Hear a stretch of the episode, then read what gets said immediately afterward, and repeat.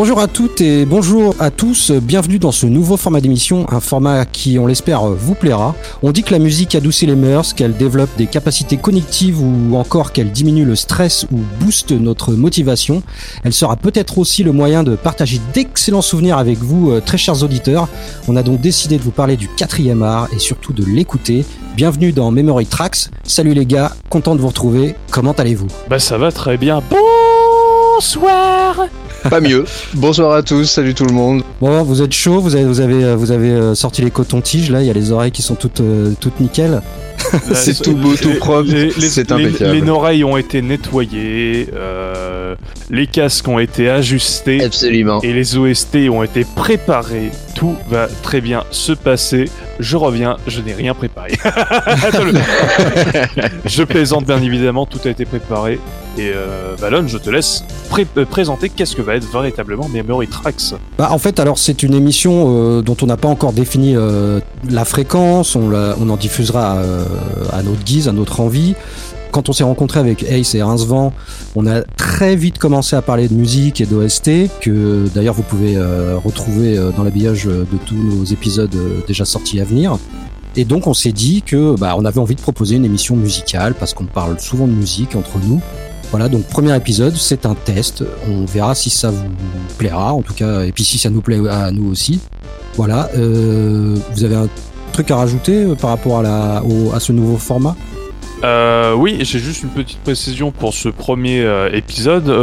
donc, on va parler des jeux qu'on a joués en 2020 et non pas des jeux de 2020. C'est un petit peu petite précision pour le coup. Euh, pour ceux qui se demanderaient, mais attends, ce jeu date de 2010, ce n'est pas normal. C'est tout à fait normal, c'est des jeux qu'on a joués ou rejoués en 2020. Parce que si on avait utilisé euh, le thème des jeux de 2020 auxquels on a joué, bah, j'ai joué qu'un un jeu de 2020 personnellement. et, le, même, il y a deux jours. et en plus, Et puis il y a, aussi ce, côté euh, intéressant euh, qu'on pourra peut-être constater, c'est-à-dire que euh, par exemple moi j'ai peut-être joué à un jeu dont je vais vous proposer mhm. une musique auquel vous, vous, n'avez pas joué et savoir ce, bah, que, quel sentiment il renvoie chez vous quand on n'a pas l'image mais qu'on n'a que le son. Est-ce que bah, est-ce que ça renvoie voilà au, Qu'est-ce que ça provoque en, tout cas chez nous? Voilà, ça peut être assez intéressant de, de voir ce côté euh, aussi du, de ce format. Complètement. Tout à fait d'accord. Puisque oui, il faut savoir que euh, nous, euh, on ne connaît pas, nous, nous ne connaissons que nos playlists respectives. On ne connaît pas les playlists des autres. On s'est juste laissé quelques indices pour voir, pour dire les genres de lesquels on va parler, et pas spécifiquement les jeux. Mais Ace, je suis sûr qu'il y a Ratatouille dans ta liste. que t'en parles à tous les Euh, peut-être. Ah, ok, et eh ben. Euh, alors, note trouver un sixième jeu à rajouter. non, mais en même temps, tu peux mettre un tatouage. Hein, je, je n'y ai jamais joué. Euh, ok. Bon, euh, eh ben on est parti. Euh, qui veut commencer? Eh ben moi j'ai envie de dire honneur au chef eh ben. de ce programme. J'ai envie de dire honneur à toi, ouais, Mal. J'allais dire à tout chef, tout honneur. Eh ben ok, ben, ben merci, merci pour cette euh, pour cet honneur. Euh, eh ben c'est parti. Euh, ben moi je vais vous parler d'un jeu que j'ai refait cette année, à savoir Muramasa The Demon Blade. Oh oui. Donc un jeu, un action RPG en 2D. 2D à tomber par terre au passage, à défilement horizontal euh, développé par euh, VanillaWare en 2009 sur Wii. Oui, et qui était, et qui était ressorti sur PS Vita en 2013 sous le nom de Muramasa Rebirth. Exactement. Donc le jeu se déroule au Japon durant l'ère Genroku Jidai. on incarne deux personnages, donc une jeune fille Momo Hime qui est possédée et un, ancien ninja amnésique Kitsuke voilà, on va évoluer sur la sur une carte, on va voyager à travers le Japon, un peu comme euh, Léon et Claire dans euh, Resident Evil 2. On passe un peu par les mêmes endroits, sauf que chacun a des boss euh, magnifiques dédiés. Voilà, c'est un jeu d'action quand même avec des combats assez dynamiques, hyper hyper rapides. Il y a pas mal de combos. on joue avec ses sabres. On peut en, porter trois euh, pendant les combats et, voilà et passer de l'un à l'autre en fonction des ennemis. Euh, voilà et ce jeu est euh, magnifique. Alors voilà, je l'ai refait, je l'avais déjà terminé deux fois, donc je crois que j'ai fait, c'est mon troisième run sur le jeu. Tu l'as fait le- avec personnage pour le coup? Ah, j'ai fait avec les deux, en fait. Tu... Ah, d'accord. Ouais, je l'ai fait avec les deux. Donc, euh, ah, dans- voilà, tout ce, ce jeu est dans un style euh, très onirique. Euh, chaque décor traversé, euh, c'est un vrai tableau. Euh, il est grandiose, euh, il est grandiose comme son OST. Et euh, voilà, c'est un, on est, on est complètement plongé dans le Japon. Donc, c'est Monsieur Mitsuhiro Kaneda, le compositeur de l'OST de ce jeu. Euh, monsieur qui a participé à Tekken 6, euh, Odin Sphere, euh, il a bossé sur Metal Slug 6 entre autres, et là il a, il vient de, on vient de le retrouver sur euh, 13 Sentinel, qui est sorti il y a, il y a quelques mois là. Euh, voilà, donc euh, franchement formidable. Je, bah, je n'en, rajouterai pas plus. Euh, on écoute ça, donc c'est le titre, c'est Losing euh, Consciousness. Euh, voilà, bah, je vous laisse écouter ça, messieurs, et à tout de suite.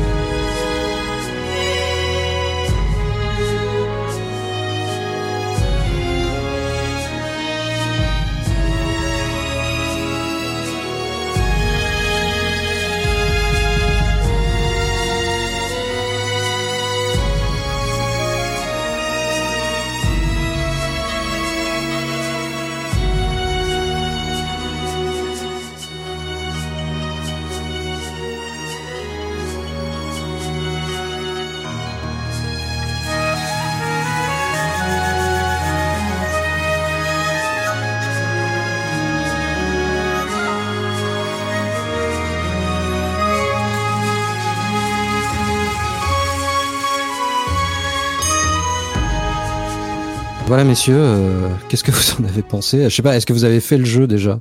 Alors, moi, j'ai fait le jeu un, un peu au début. Je crois que j'ai fait les trois premières heures du jeu. Pour être honnête, j'avais pris le, le héros masculin. Euh, euh, D'un point de vue gameplay, le gameplay, il est complètement fou. Et la musique, elle te met dans l'ambiance euh, Japon féodal de... Tu es au Japon féodal rien qu'en écoutant la musique. Ah, et en ouais, plus, c'est enrichi via le, le graphisme qui sont incroyables. Pour moi, Muramasa, c'est un tout. C'est un gameplay excellent. C'est euh, un jeu à tomber par terre graphiquement.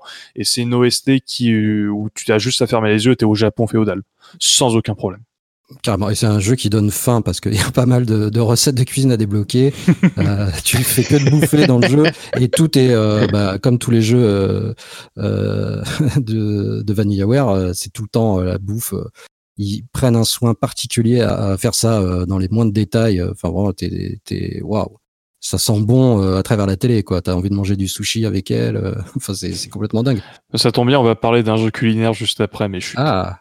Oh Et, et toi, heureusement, tu, tu y as touché. Euh, t'as touché du katana? Je, écoute, pas du tout, du tout, du tout, du tout. En fait, je le connais qu'à travers les, les divers tests et, et autres, quoi. Mais j'avais déjà vu quand même, il m'a bien, bien tapé dans l'œil au niveau graphisme. C'est vrai qu'il est, il est absolument magnifique. Surtout, que, je- moi- surtout et- que je sais que tu aimes beaucoup jouer sur PS Vita en ce moment. Et euh, Ouais, c'est ce va que je sur, me dis. va sur la version Rebirth. Surtout qu'en plus sur Vita, t'as les écrans OLED. Donc, euh, en gros, t'as le jeu en, t'as le jeu en- encore plus beau avec des couleurs encore plus pétantes. Donc, euh, Ah ouais, non, non, c'est vrai que ça, ça, ça donne envie. Ouais, mais je crois que tu as deux DLC en plus euh, proposés sur Vita qui n'étaient pas euh, sur possible, la version ouais. Wii. Donc euh, il est Comme c'est la vraiment, version euh, Rebirth, ouais, peut-être que ouais, il est à complet de vérifier. Mais en tout cas, ouais. DLC ou pas DLC, c'est clair que ça tente bien quoi. Et toute l'OST est dans le même euh, Ah dans le même acabit ou Ah ouais? Ouais. On Ah est ouais. vraiment euh, façon Ouais. Japon traditionnel. euh. Ouais, ouais, tout le Ah ouais temps, non euh, c'est excellent quoi. Du début à la fin et bah, ça te... ouais, c'est vrai comme disait Ace, c'est vraiment ça te transporte complètement. euh, C'est magique, c'est vraiment. Ah bah là, magique. tu sais que t'es au Japon, hein, si tu veux, tu peux pas faire autrement. C'est euh, Ah tu peux pas te tromper non ça tu c'est peux sûr pas te tromper. T'es Je- pas, t'es pas, euh, Géographiquement c'est pas t'es possible. pas au point de Charente. Hein, t'es là, t'es, t'es vraiment, euh, euh, t'es vraiment là. C'est la musique traditionnelle japonaise et euh, là t'y es quoi. C'est pas, t'y es tout simplement. Entièrement d'accord. Ok, bon. Et bah, qui veut enchaîner euh, Bah, moi, j'aimerais bien enchaîner pour le coup avec Eh ben, mon premier jeu.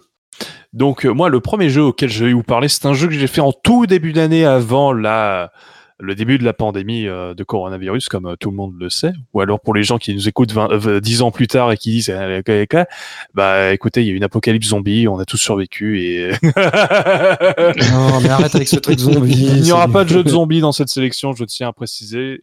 Euh, Tu n'en sais rien, monsieur ouais. Attends. non, dans ma euh, sélection. Dans ma Ah, dans sélection. ta section. Dans ma sélection. Ah ouais. Pourtant, j'en ai fait, j'en j'en ai fait du Resident Evil. Mais le jeu que j'ai envie de vous parler en premier, c'est Beyond Good and Evil. Oh oui. Euh, qui est un jeu que je n'avais jamais fait. Euh, je fais une petite dédicace à un pote qui s'appelle Sirio, qui est un grand fan de ce jeu, que c'est un jeu de l'amour pour lui, qui m'a dit fais ce jeu. Et je sais que c'était un jeu qui était beaucoup aimé, donc j'ai décidé de le faire en début d'année, en version GameCube, pour le coup. Euh, l'amour de la GameCube, et donc euh, je- j'ai été obligé de le faire. Euh, c'est un jeu avec beaucoup de qualités et beaucoup de défauts malheureusement. Euh, on sent que c'est un développement qui a été assez chaotique, mais euh, une de ses grandes forces, c'est son univers qui est visuellement très beau et une OST de taré qui a été composée par Christophe Herald, qui est, dont c'est d'ailleurs la première collaboration avec euh, les euh, Ubisoft et surtout Michel Ancel, puisqu'il retra- il retravaillera avec lui sur Rayman Origin et Rayman Legend, qui ont des OST de taré, mais vu que je ne les ai pas rejoués en 2020, Démentiel. euh, je n'en parlerai pas. Euh, c'est la, la zik dans Beyond Good and Evil en fait c'est soit euh, une musique très orchestrale, très euh, cinématographique pour présenter les univers, présenter les personnages, et également des musiques très typées dans le sens que ça reprend de- de- du folklore, euh, le folklore jamaïcain, le folklore espagnol. Ah oui, la musique de Mamago. Oh, c'était la bon ça. musique de Mamago est formidable Oh, et elle chill est terrible. mais ce n'est pas celle-là dans laquelle je veux parler. Il y a également la musique de la Kudabar, euh, qui est Propaganda, qui est euh, très ac- agréable à écouter. Je conseille, euh, je fais juste un petit aparté parce que c'est pas la musique que je veux parler, je conseille aux personnes, si vous adorez le thème de la Kudabar, d'écouter un remix très simple où c'est euh, le thème de la Kudabar avec un beatbox et cette musique devient à tomber par terre. Euh, je vous mettrai un petit lien en privé euh, pour que vous puissiez écouter, pour que vous puissiez me donner des nouvelles et Oh, également dans la description, je pense, du podcast. Mais la musique dans laquelle, sur laquelle je veux vous faire écouter, c'est euh, la musique qui s'appelle Spanish Bar, puisque dans cette, c'est une musique qui est utilisée lors des séquences de courses, puisque dans le jeu on peut faire des courses en overcraft, puisqu'on se déplace en overcraft avec le personnage de Jade, et en fait on a des séquences où on doit faire des courses pour récupérer euh, des orbes de lumière. Je n'ai plus c'est le terme dans le jeu, ça fait, ça fait, euh, je n'y ai pas rejoué depuis le début de l'année. Euh, donc c'est un, c'est une musique très typée espagnole, euh, chantée intégralement en espagnol, et euh, le rythme est absolument génial. Eh bah cool, bah on écoute ça tout de suite. Un poquito de benzina para tu lindo caché, Juanito el mecano, esta papeta le tocó para que quieras el mejor. El mejor. Un poquito de benzina para tu lindo caché, Juanito el mecano, esta papeta le tocó para que quieras el mejor. El mejor. Jole, jole, jole, jole, con tu rueda del sol. Jole, jole, jole, jole, o con tu rueda del sol. Jole, jole, jole, jole, con tu rueda del sol. Jole, jole, jole, jole, o con tu rueda del sol. Un poquito de benzina para tu lindo coche. Juanito el mecano, esta papeta le tocó para que quieras el mejor. Para que quieras el mejor. Un poquito de benzina para tu lindo coche, Juanito el mecano, esta papeta le tocó para que quieras el mejor. Para que quieras el mejor. Holy, holy, holy, holy. Fatto rueda del sol. Holy, holy, holy, holy. Ho fatto rueda del sol. Tres, dos, un, un poquito de vendera para tu nido que Juanito el mecano, el papapeta, le tocó para que quieres el mejor, el mejor. Un poquito de benzina para tu lindo coche, Juanito el mecano. Esta papeta el turco para que quede ese mejor. El mejor. Ole, ole, ole, ole, cuánto rueda del sol. Ole, ole. Messieurs, qu'est-ce que vous avez pensé de ce petit extrait de BO qui est, euh, pour le coup, euh, absolument pas représentatif de la BO en règle générale, puisque elle est assez variée. Excellent. Bah, Moi, j'ai trouvé ça euh, assez marrant, très festif. Alors, bah, je vous avoue que euh, je n'ai pas joué à ce jeu. Je, suis complètement passé à côté. Euh, je m'y suis essayé euh, uniquement euh, quand il est sorti sur PlayStation 3 en remaster, et j'ai fait la démo. Et je suis désolé, ça m'a pas du tout convaincu. Euh, j'ai pas été plus loin. Je pense qu'il avait vieilli aussi. Il était pas bon. Voilà, j'ai pas été séduit, mais euh, la, la BO a l'air euh, a l'air très sympa en effet. Ouais. Il y a vraiment du du, du Rayman. euh, Bah, Une démo en plus, euh, Là, pour- c'est une aventure complète à faire, sincèrement. Non, mais il faudrait que je lui donne sa chance, mais graphiquement, ça m'avait pas. Voilà, bon, c'est c'est con, hein. Mais bon, des fois, on passe à côté de trucs, alors que voilà, c'est Ah génial. oui, oui. Bah après, c'est Ah c'est un jeu qui est très représentatif de son époque. Il y est sorti fin 2003, début 2004. Euh, c'est un jeu qui est très typé 128 bits. Et euh, je te confirme malheureusement qu'il a un poil vieilli dans son gameplay et dans ses mécaniques. Mais par contre, l'univers est fantastique. Et euh, la BO, est- elle l'est tout autant. C'est euh, c'est son- pour moi, c'est son plus gros point fort, c'est son univers. Ouais. Très clairement. Tout à fait. Euh, il me semble que tu... est-ce que toi tu as fait le jeu? Est-ce que tu as une, un avis Ouais. sur, euh, sur cette OST Je l'ai fait, je l'ai, je l'ai fini. J'ai frustré à la fin parce que euh, c'est, c'est une première partie d'un jeu. C'est ça, son plus, son plus gros Mm. défaut, je dirais, à ce, à ce jeu. C'est, c'est vraiment le fait que, euh, bah, tu, sans spoiler la fin, tu pars, euh, tu, tu pars dans l'espace. Et là, le jeu se finit. Et là, tu fais ah bah bah bah elle est où la suite? Tu pars pas dans C'est l'espace, c'est pas précisé que tu pars dans l'espace. hein, euh, C'est une fin ouverte où tu as un twist à la fin. Sauf que le twist n'aura pas de, il n'aura même pas de, de répercussions en plus dans le 2 puisque le 2 est censé être une préquelle du premier. Donc, euh, Oui, c'est vrai, exact, donc oui. en plus, t'as un twist qui, tu vas pas, avoir- tu vas pas avoir de réponse sur ce twist auquel on ne dit rien pour le coup. Mhm. Mais pour en revenir, ouais, pour moi, ce fut, comme je te disais, euh, Malone, une démo, c'est pas forcément représentatif dans le sens, où- c'est vraiment euh, le jeu dans son ensemble qu'il faut prendre, quoi. C'est euh, les univers sont, sont hyper variés, autant que les musiques, comme tu le disais, euh, Ace. Euh, comme je le disais, moi, c'était la musique de Mamago. Qu'est-ce que j'adore cette musique, le garage de Mamago. C'était absolument, c'est gravé. C'est ce- cette musique reggae était était absolument géniale. Et donc c'est vraiment ouais j'ai vraiment je l'ai fait sur PlayStation 2 moi et j'ai vraiment passé un très très bon moment. C'était ni trop difficile en plus une difficulté vraiment accessible. Euh, des défauts au niveau de la jouabilité notamment, ce qui rendait le jeu un peu difficile justement, au contrario. Mais, mais vraiment une belle expérience dans l'ensemble, un, un excellent jeu que je peux que conseiller. Et je pense que même si j'y ai pas rejoué, je pense que même maintenant, il est encore tout à fait, tout à fait fréquentable. Enfin, tu seras plus objectif que moi, Ace, là-dessus. Euh, je dirais que le jeu est au moins à tester et surtout qu'il a un avantage, c'est qu'il est pas très long. Donc euh, en une euh, en 8 heures, on a fini le jeu. Bah, je sais que moi, moi, je, bon, je l'ai pas fait, mais je sais qu'il a marqué un nombre de Ah oui, joueurs oui, c'est- euh, a- incalculable, quoi. C'est un... C'est un jeu culte, oui. Et et c'est pas pour rien que tout le monde attend le, le, le prochain. Ah, il a une aura ce jeu, hein, ça c'est sûr. Et il a également une aura parce que ça a été un échec commercial. Il y a, il y a aussi ça. C'est un martyr. Et il est sorti en même temps que Prince of Persia, Sable du Temps, et à une semaine d'intervalle ou quelque chose comme ça. Et donc forcément, bah, il s'est pris, il s'est pris un carton. euh, le Prince of Persia a tiré toute la couverture. Ah bah j'ai j'ai- j'ai fait le Prince of Persia, c'est pour ça aussi. Mm. Peut-être. Oh, je l'ai fait aussi. Moi, pour le coup, je trouve que Beyond Good and Evil a mieux vieilli que Prince of Persia. Mais après, là, ce n'est que mon humble avis. Et ce n'est pas le sujet puisqu'on parle d'OST.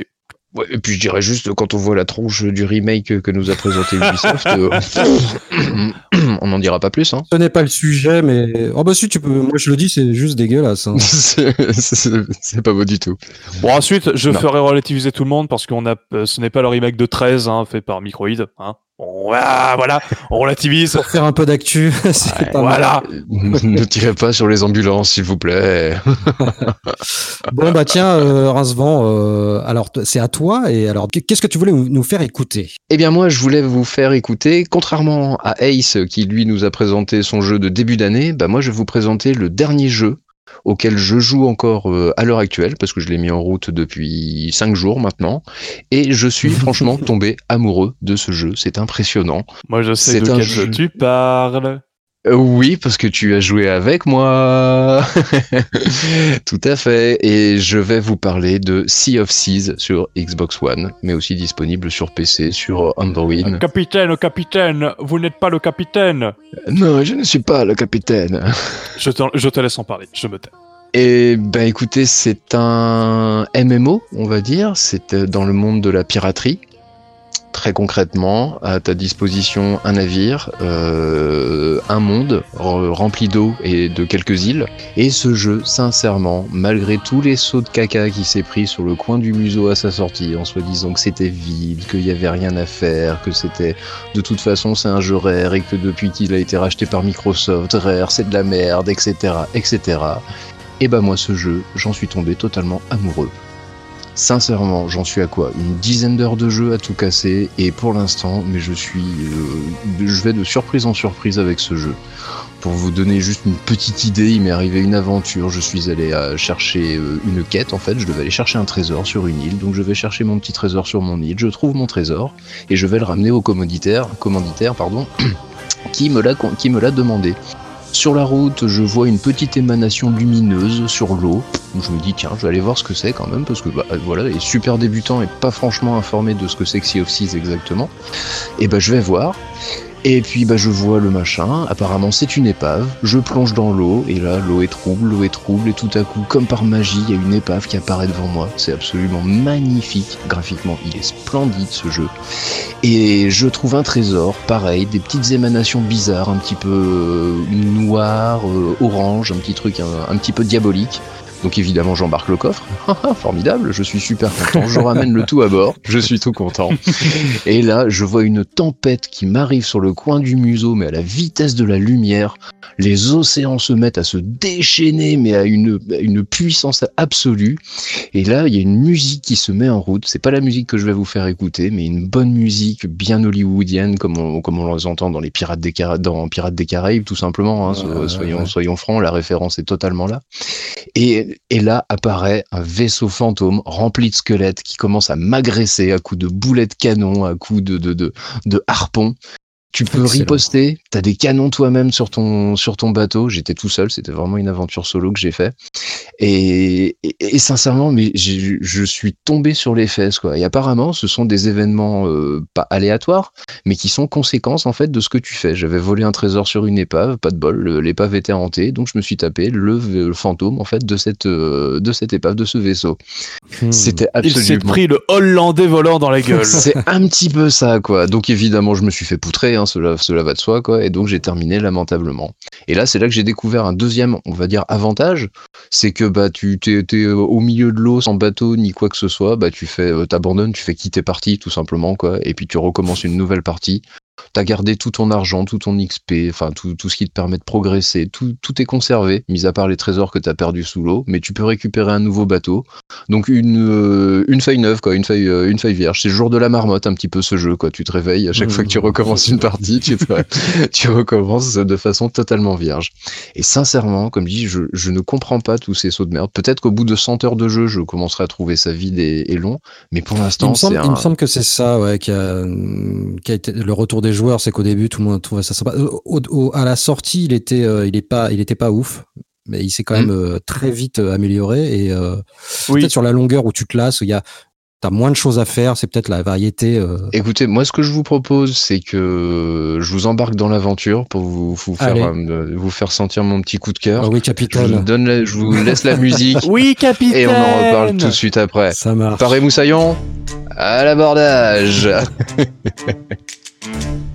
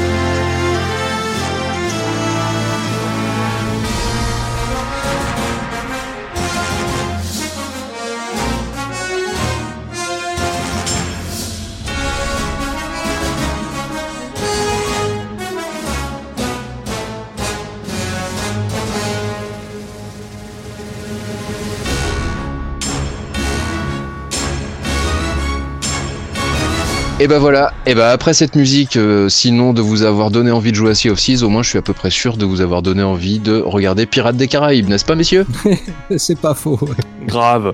Bah, en plus, on, on- on explique, vous, euh, auditeurs, vous entendez la musique tout seul. Nous, on, on discute par-dessus, on donne un petit peu nos commentaires. Peut-être ça fera un petit bonus supplémentaire euh, sur les, tout ce qu'on dit en off. Ça pourrait être rigolo. Peut-être, on, on verra. Ouais, bah, vu qu'on dit que des conneries, euh, ça peut être sympa. Ah bah oui. Oh oui, Ah bah oui. justement, ce- compilation des conneries qu'on dit pendant le truc.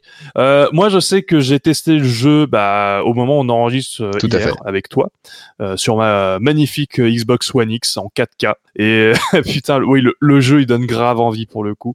Et l'OST, elle est, euh, elle est totalement au service de l'ambiance encore une fois, où t'as vraiment l'impression d'être un putain de pirate dans euh, dans l'océan. Et euh, non, le jeu est vraiment fun pour le coup. Donc je suis assez content que tu Eh me l'aies ben, fait découvrir. Je t'en prie, je t'en prie. Mais je l'ai découvert tout récemment moi-même et vraiment, comme je dis, ouais, c'est un, un, un petit gros coup de cœur. On va voir sur le long terme ce que ça donne, mais pour l'instant, c'est vraiment positif. Un excellent jeu. Je peux peut-être juste vous préciser, c'est le, le, le thème s'appelle Maiden Voyage, donc le, le- thème principal du jeu, et il a été composé par Robin Binland. D'accord, donc c'est pas euh, Grande Carte Pop euh, qui a euh, qui a fait la, la bande Et non, son du jeu. C'est D'accord. Robin Binland qui lui a été, il a déjà composé des grosses musiques quand même chez Rare, rien que GoldenEye, Killer Instinct ou, ou encore Conker's Bad Fur Day, Oui, des, pour le moins connu. des petits jeux pas très connus. D'accord, ok. Donc c'est Non, un petit jeu comme ça, quoi. donc c'est l'autre c'est l'autre compositeur des euh, on va dire bah de Un, De- un autre de petit jeu, par contre, qu'il a fait, et celui-là, c'est vraiment, enfin, un petit jeu. Un petit jeu parce qu'il est pas très connu, et je crois qu'il s'est fait un peu bâcher aussi à sa sortie. Toujours pareil, parce que, bah, Rare a été racheté par Microsoft, et donc, bah, il faisait forcément du caca. C'est un jeu sorti sur 360 qui s'appelle Cameo Element of Power. Un jeu d'action-aventure. Oui, c'est un jeux de lancement. effectivement, et il était vraiment très très bon. Bah, faudrait que je l'essaye parce que je l'ai et euh, j'en ai entendu euh, Mhm. également du bien. Donc pour le coup, je faut que je l'essaye. Ok. Bon, moi, j'ai pas grand chose à dire à part que tu m'as tu m'as bien vendu euh, le jeu, euh, que je suis toujours pas sur Xbox et que vous me faites changer les gars. Je j'hésite entre euh, entre une one et euh, enfin bon, voilà, ce sera le débat de, de, de peut-être un futur euh, épisode. Mais j'aimerais beaucoup jouer avec vous. euh, T'inquiète pas, Et c'est ainsi que Malone s'acheta une série S et euh, prenait le Game Pass. je te rappelle que euh, Ace est Monsieur Nintendo, il a quand même une Xbox euh, One X donc chez One lui X. dorénavant et il a le Game Pass en plus par-dessus. Ultime. Donc t'inquiète pas, je vais m'acharner sur toi aussi, ne t'inquiète pas. Xbox va aussi s'emparer de toi, ne t'inquiète pas. Mais je- je- je- je- j'en meurs d'envie en fait. Hein, c'est je n'attends que ça. viens, viens du côté obscur. Vient du côté vert du jeu vidéo. Et donc, Malone, quel est ton Eh deuxième ben, jeu Mon deuxième jeu, ben, c'est un jeu de, c'est un jeu de combat. Et je vais vous parler d'un jeu de combat Oh. que j'ai découvert euh, sur Sega Saturn. Euh, donc de Fatal Fury 3 euh, Road to the Final Victory. Donc c'est un jeu que j'ai que j'ai découvert euh, voilà au bah, qui est sorti à peu près dans les premières années sur Saturn. C'est pas un super portage par rapport à la version arcade. niveau niveau musique, je crois qu'elle est un petit peu en déca, un petit peu en dessous de la version Neo Geo CD. Et pourtant, j'adore ce jeu. Il m'a marqué. C'est un titre incroyable. Euh, déjà, bah, il y a les frères Bogard, hein. il y a Joey Gashi, il y a Mai euh, Shiranui, euh, il y a euh, Guy Howard, ce bâtard. il, y a, il, y a, il y a plein de nouveaux, per- il y a La plein de nouveaux violence. persos euh, jouables par rapport à, euh, aux deux premiers épisodes. Je mets pas le spécial euh, dedans. Howard, Howard, c'est celui qui a inventé le best jump euh, sans parachute? Ouais, c'est Ouais, celui-là. Ouais, ok. Qui a, euh, euh, Thierry Bogard euh, en, en tant que moniteur, mais je crois qu'il été renvoyé. Euh, voilà, bon, pas mal, pas mal de nouveaux persos. Euh, franchement, rien que l'intro, mais elle tue quoi. Enfin moi, moi quand j'ai mis ça, euh, j'étais genre, euh, mais SNK, mais c'est tellement bien.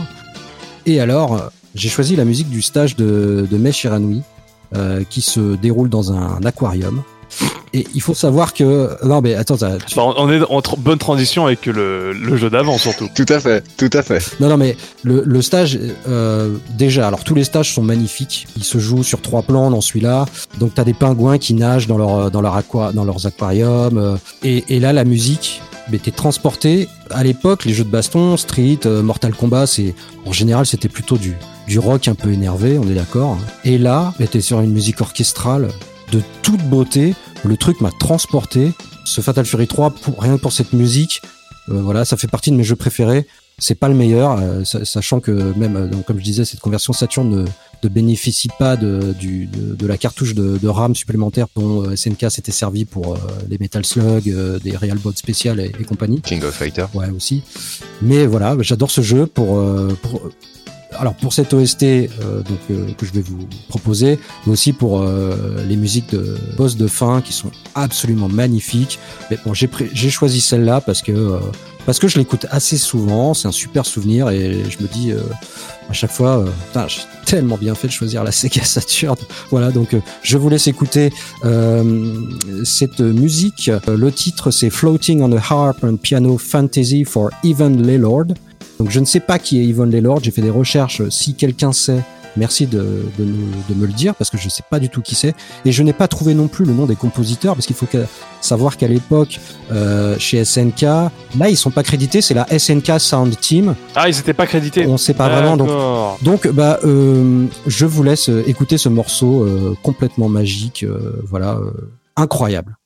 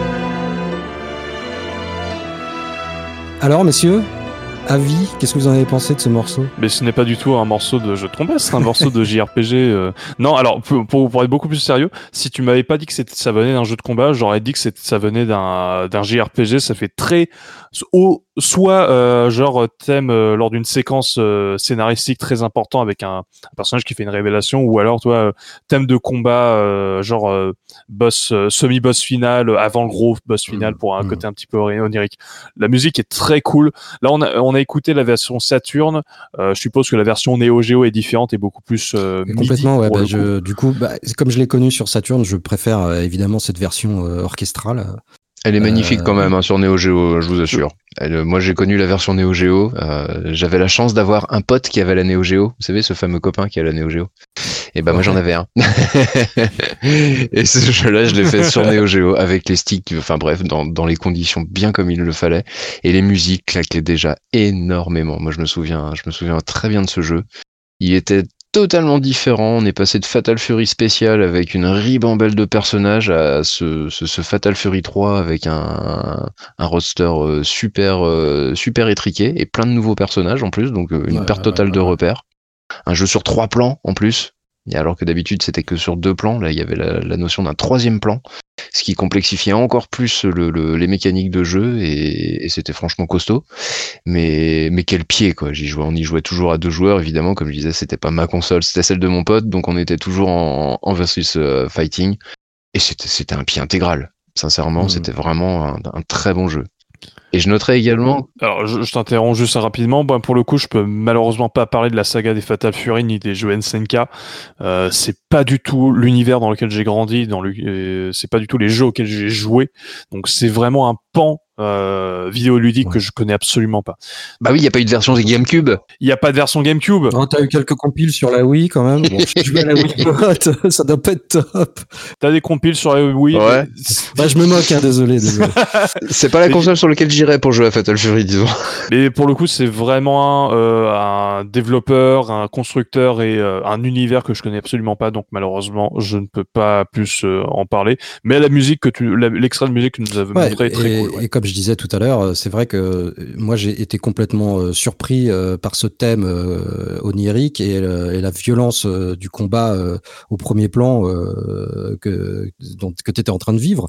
C'était c'était beau, c'était vraiment très beau et je suis toujours content de relancer ce, Fatal Fury 3. Entre autres, euh, sûr que en 2020 on n'a pas joué qu'aux jeux qu'on propose aujourd'hui, on a joué à tellement de trucs. Mais voilà, c'est une musique qui m'a marqué et en 2020 elle me marque toujours autant. Non, c'est magnifique, franchement. hein. Entre la première musique en plus que tu nous as proposée sur euh, Murazama Blade et cette musique-là, franchement, euh, Murazama Blade, moi j'ai pensé tout de suite Samurai Shodown. Je sais pas pourquoi, ça m'a pouf. Ah aussi, bah oui. ça ouais. fait ça fait un spoum dans ma tête. Alors, dit. alors, je, je, je, je, je, je, je m'e- je m'excuse pour les personnes qui, euh, qui euh, sont, se sont senties insultées par hasard. Oui, c'est Muramasa. Ah pardon. Donc à un moment, toi t'as les gens qui sont en mode putain je vais lui gueule. Il faut lui dire. Il faut lui dire. Il faut lui dire. Il faut lui dire c'est Muramasa the Demon Bah ouais, sinon je jouerai pas sur euh, PS Vita. Vous faites bien. Sinon je vais l'écrire. pardon, pardon. Et donc oui, oui, oui. Là t'as trigger Mais en tout cas, grâce à ce, grâce à cette musique plus euh, celle de, la- de- de- donc du premier titre de Malone dont je n'écorcherai pas le nom puisque je ne le dirai plus maintenant. Voilà. Et bah ça m'a fait penser à Samurai Shodown et, et SNK, SNK euh, une période magique quoi. Le, comme je dis, euh, ce pote qui avait la Neo Geo, on s'est fait des parties de Samurai Shodown justement, de Fatal Fury spécial, Fatal Fury 3, du Metal Slug. C'était c'était c'était absolument Mhm. magnifique. C'était la console. Faut euh, remis dans le contexte, c'était la, ça restait encore la Rolls Royce des consoles malgré tout. Malgré Alors l'âge moi, qu'elle avait. euh, ouais, moi j'ai été le pote qui avait la Neo Geo, tu vois.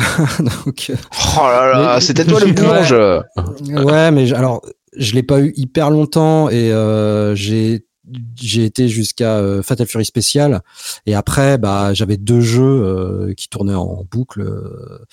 Je me suis un peu, euh, tu vois, je me suis un peu euh, lassé euh, et c'est pour ça que je dis souvent que la Saturn euh, c'est pas la meilleure, c'est pas c'est pas la meilleure machine par rapport à la Neo Geo, mais c'est le meilleur compromis quand tu veux jouer au jeu SNK et taper un Sega Rally dans la foulée quoi. Enfin, je veux dire, c'est le meilleur compromis, et c'était le meilleur compromis et Et voilà, bon, voilà. Donc là, là, bon, c'était pour la petite parenthèse. Je- Juste, juste pour, bah, en gros, pour dire, euh, arcade, tu penses arcade, tu penses SNK et Sega en premier. hein, c'est les maîtres de l'arcade qui ensuite font et qui font également Ah des oui, consoles. Donc, euh, pour moi, c'est totalement, euh, totalement logique que les deux, pour moi, ces deux machines euh, soient les, les meilleurs représentants pour Ah bah des oui, euh, portages euh, arcade. T'as, euh, Taito, t'as Capcom, euh, t'as, t'as tellement de portages euh, sur Saturn. euh. Mais bon, on en parlera euh, peut-être plus tard, Sûrement. une autre fois. Une autre fois. Allez, euh, bah on enchaîne avec euh, avec toi, Ace, et ton deuxième morceau Oui. euh, de 2020.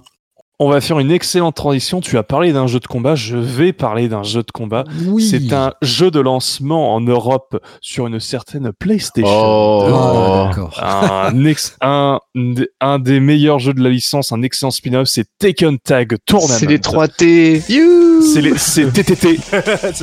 donc euh, TTT, donc euh, c'est un jeu de combat qui se déroule en équipe de 2 contre 2, euh, qui reprend les personnages de Taken 2 et de Taken 3, le formidable Taken 3 que je joue toujours même encore aujourd'hui, mais je n'avais pas envie d'en parler puisque j'ai redécouvert Taken Tag Tournament d'abord sur PS2 dans sa version 50 Hz que j'ai forcé en 60 Hz grâce à des, des bidouilles assez habiles, mais j'ai surtout racheté très récemment la version HD dans Taken Hybrid, donc euh, Taken Tag Tournament HD, qui est en 16 neuvième, qui est splendide en 1080p, et euh, qui est en 60 Hz sans problème, c'est super cool pour le coup, c'est un excellent jeu de combat que je conseille, dont le gameplay n'a quasiment pas vieilli, je trouve que Taken 3 et Taken Tag Tournament sont les meilleurs Taken qui n'ont jamais été faits, d'un point de vue du roster, d'un point de vue de, des graphismes en fonction Ah de- de la puissance de la console, bien évidemment, et également au niveau de la bande son.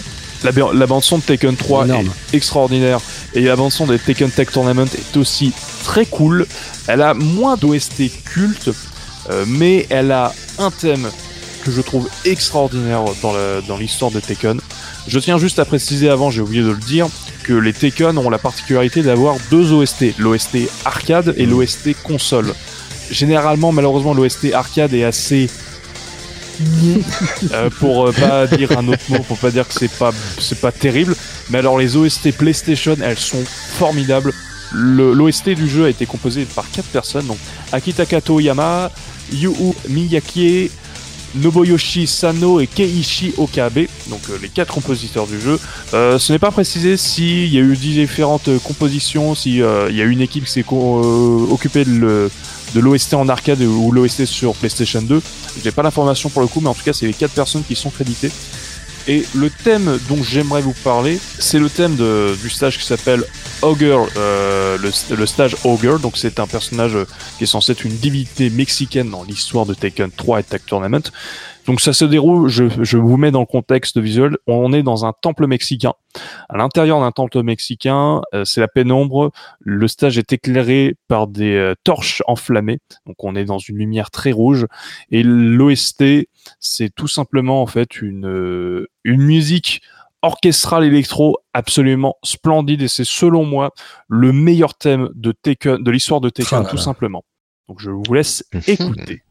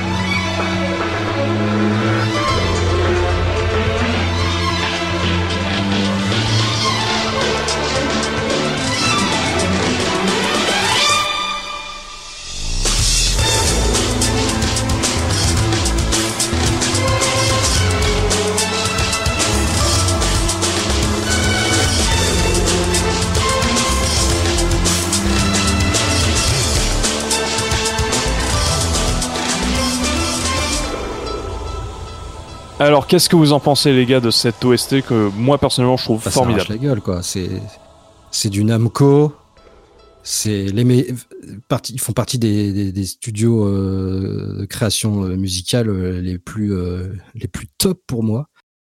Donc euh, non non c'est c'est hyper bien c'est enfin super morceau quoi super morceau super jeu rien à dire top quoi Et c'est pas la seule qui est très bonne dans ce jeu, mais pour moi, c'est celle qui, euh, qui en sort du lot, mais complètement.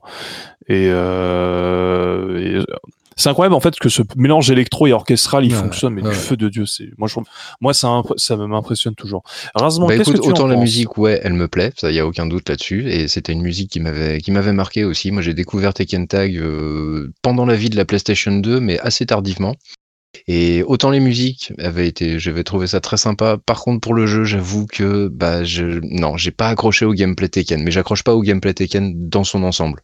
Que ce soit Tekken 1, 2, 3, tous, D'accord. je non, ça- je suis Team Soul Calibur en jeu 3D et j'étais j'étais sorti de Soul Calibur euh, sur Dreamcast, donc forcément, euh, c'est le comparo était était assez violent malgré tout, surtout en termes de, de, de jouabilité, de fluidité des combos. euh, je le trouvais beaucoup plus beaucoup plus haché, beaucoup plus difficile, et donc j'avais pas, c'était pas une expérience que j'avais aimée. Mais musicalement, j'avoue que là-dessus, respect. D'accord. après Tekken euh, quand il est sorti sur euh, sur PlayStation euh, le Tekken 1 je me souviens que même les mecs Mm. qui étaient pas joueurs qui étaient pas gamers ils se mettaient des des roustes sur Tekken enfin je veux dire Tekken c'est un peu le autant il y a eu Street pour les tu vois pour les mecs qui aimaient bien ça vraiment et autant Tekken ça a démocratisé le jeu de combat mais tout le monde avait tout le monde jouait euh, à Tekken dans son salon quoi C'est du jeu de fait, combat grand oui. public, Tekken, euh, très clairement. C'est bah, c'est une licence qui est quand même complètement marquante et, et, et, et- et l'OST, euh, bon, en majorité pour tous les épisodes est quand même. euh, enfin, comme je disais, c'est Namco et je, alors, je sais pas si c'est le même euh, le même compositeur pour euh, sûrement qu'on le retrouve euh, sur Ridge Racer. Mais moi j'adore ces morceaux. euh, Enfin voilà, euh, je parlerai pas de Katamari euh, Damacy euh, maintenant, mais Namco, euh, gros cœur quoi, gros gros cœur. Alors je te je te confirme que là il y a dans les compositeurs ils ont fait ils ont fait du, du Ridge Racer. Ouais ouais il y en a ouais il y en a trois qui ont fait du Ridge Racer et euh, généralement ils bossent ils ont tous bossé sur le Tekken. En fait ils ont ils, ont- ils font Ridge Racer et Tekken donc Mhm. c'est la même équipe. Bah c'est parfait, tu peux pas, tu peux pas, tu peux pas peux tester. pas tester. D'accord. ok. Euh, bah merci Ace et bah c'est à toi Rincevent. Alors qu'est-ce que tu vas nous faire écouter? Eh ben, Encore un jeu de combat? euh, Eh ben non, malheureusement pas un jeu de combat, mais je vais quand même rester dans l'électro, histoire de faire un peu dans la transition. Podcast semi-professionnel, hein, n'est-ce pas? C'est le podcast de la transition. Nous sommes des professionnels, ne, re- ne refaites fait. pas ça chez vous. Et donc dans l'électro, je vais vous parler d'un jeu sorti en 2016 sur PC, en 2017 sur Xbox euh, et PS4 et même euh, l'année dernière sur Switch. Un jeu euh, de course, un jeu de course futuriste, un Wipeout-like qui s'appelle Redout. Avec Hmm. l'accent s'il vous plaît, excusez du peu. Oh Ouais, Donc, pas mal. comme je le dis, c'est un Wipeout-like, mais à la seule différence qu'il n'y a absolument aucune arme. Des bonus de ci de là qui permettent de favoriser un petit peu euh, ta, ta, ta progression, on va dire, mais surtout des turbos, et mais principalement demande de la concentration, de connaître les circuits par cœur et, et d'être complètement hypnotisé, comme le doit être un bon Wipeout, par la piste et uniquement par la piste. Ceux qui sont adeptes du mode zone dans Wipeout euh, comprendront ce, que, ce dont quoi je parle. Et, et ce jeu est absolument fantastique. Il répond à tout le cahier des charges. C'est ultra classique. Hein. Faut pas, faut pas chercher non plus euh, le wipeout killer.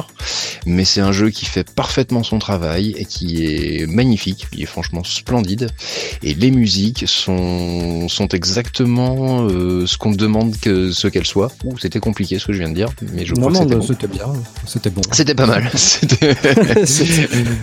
À savoir qu'au bout d'un moment, elles savent laisser la place euh, au gameplay et à la piste, tout en se rendant euh, indispensables parce qu'elles participent euh, au côté hypnotique de, du jeu. Et Mhm. toute euh, musique doit être, euh, pour un gameplay ultra exigeant, la musique se doit de, de, de favoriser ce, cette concentration, et la musique remplit parfaitement le cahier des charges. Alors c'est une musique qui est composée par un certain Aramjan Shabazian, pardon si j'ai écorché le nom, accompagné de Nils Iver Holtar. Et ce sont des personnes que j'ai, dont j'ai cherché un peu le pédigré, mais je n'ai absolument rien trouvé du tout. Sincèrement, j'ai- j'ai j'ai eu beau chercher, beau creuser, je, je- je ne sais pas du tout qui sont ces personnes. Mais en tout cas, peut-être qu'elles nous écoutent, on ne sait jamais. par, le, par le plus grand des hasards. Coucou, on vous fait un petit coucou. Et ben, Big up, bi- big up. Félicitations pour votre travail parce que c'était franchement, c'est franchement une BO absolument excellente. Et le niveau qu'on va, la musique que je vais vous faire écouter, c'est un niveau qui se passe dans le désert. Et vous allez comprendre immédiatement que la musique est parfaitement adaptée au niveau. Allez, je vous balance cela tout de suite.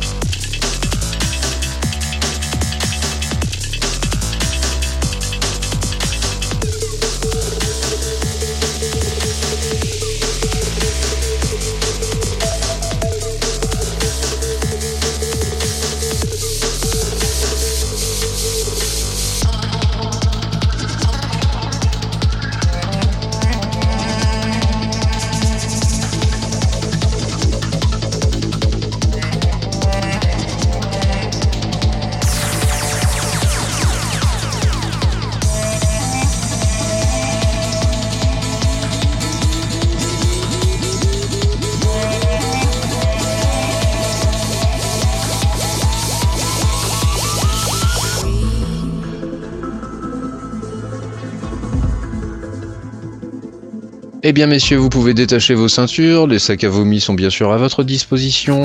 et dites-moi ce que vous en pensez. On se croirait dans Taxi.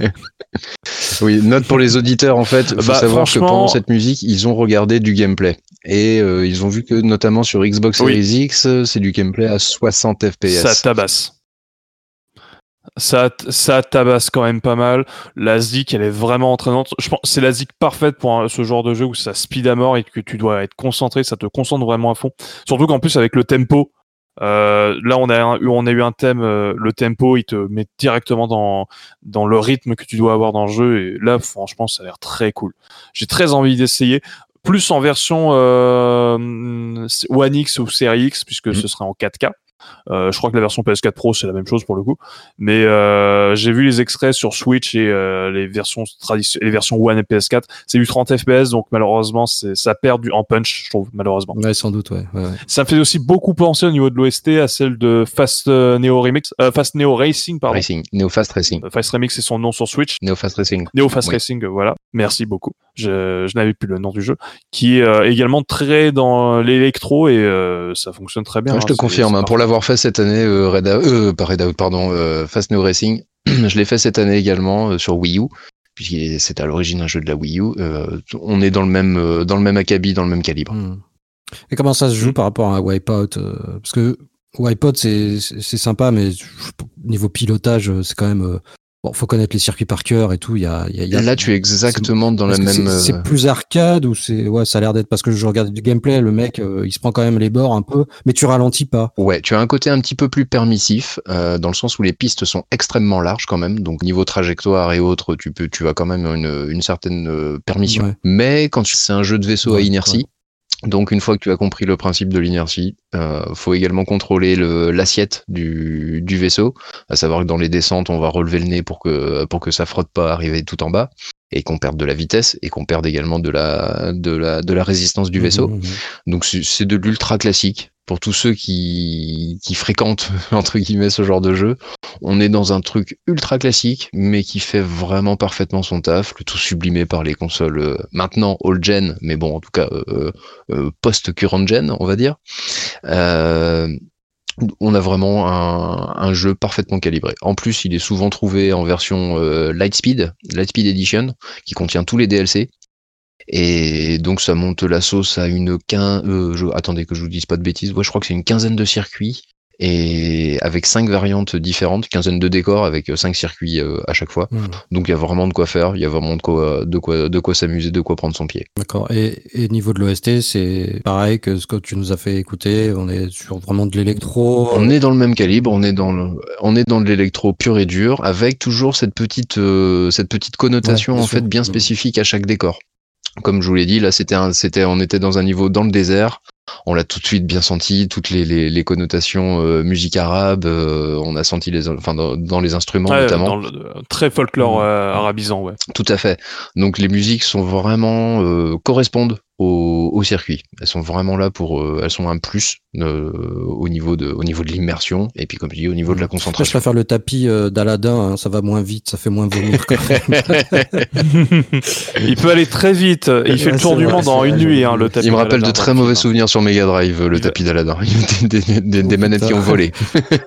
Cette caverne de l'enfer. Je vais t'offrir un monde aux mille et une Ah bah c'est ouais, Voilà, l'émission. Musicale, on a le droit de se lâcher. Je- Tout à moi, moi, j'allais justement proposer Malone. Qu'as-tu à nous proposer pour faire taire Ace Eh ben, euh, moi je vais vous proposer un shmup euh, sorti euh, sur. Attends, euh, laisse-moi deviner. Sur Saturne?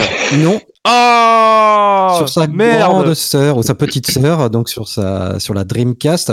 Voilà, c'est le dernier jeu euh, sorti officiellement sur Dreamcast au Japon, Karus. Oh Euh, donc un shoot euh, à scrolling vertical en cel shading développé et édité par euh, Milestone en donc en 2006 en arcade et en 2007 euh, sur Dreamcast. Alors, c'est alors c'est une sortie officielle ou c'est une euh, un C'est une sortie officielle. Oh, c'est le dernier jeu officiel sur Dreamcast. Voilà. Ah oui, Et donc, euh, bah, euh, bon, j'en ai déjà parlé dans la collection, euh, le podcast collection, mais voilà, à cette époque, j'habitais au Japon et j'avais chopé Karus euh, sur Dreamcast et, et quel bonheur. Bon, le shoot m'a plu, il est sympa, mais quand tu dis c'est le dernier jeu, enfin, je savais pas que c'était. le- bon, il y en a eu d'autres, hein, mais tu dis c'est le dernier jeu.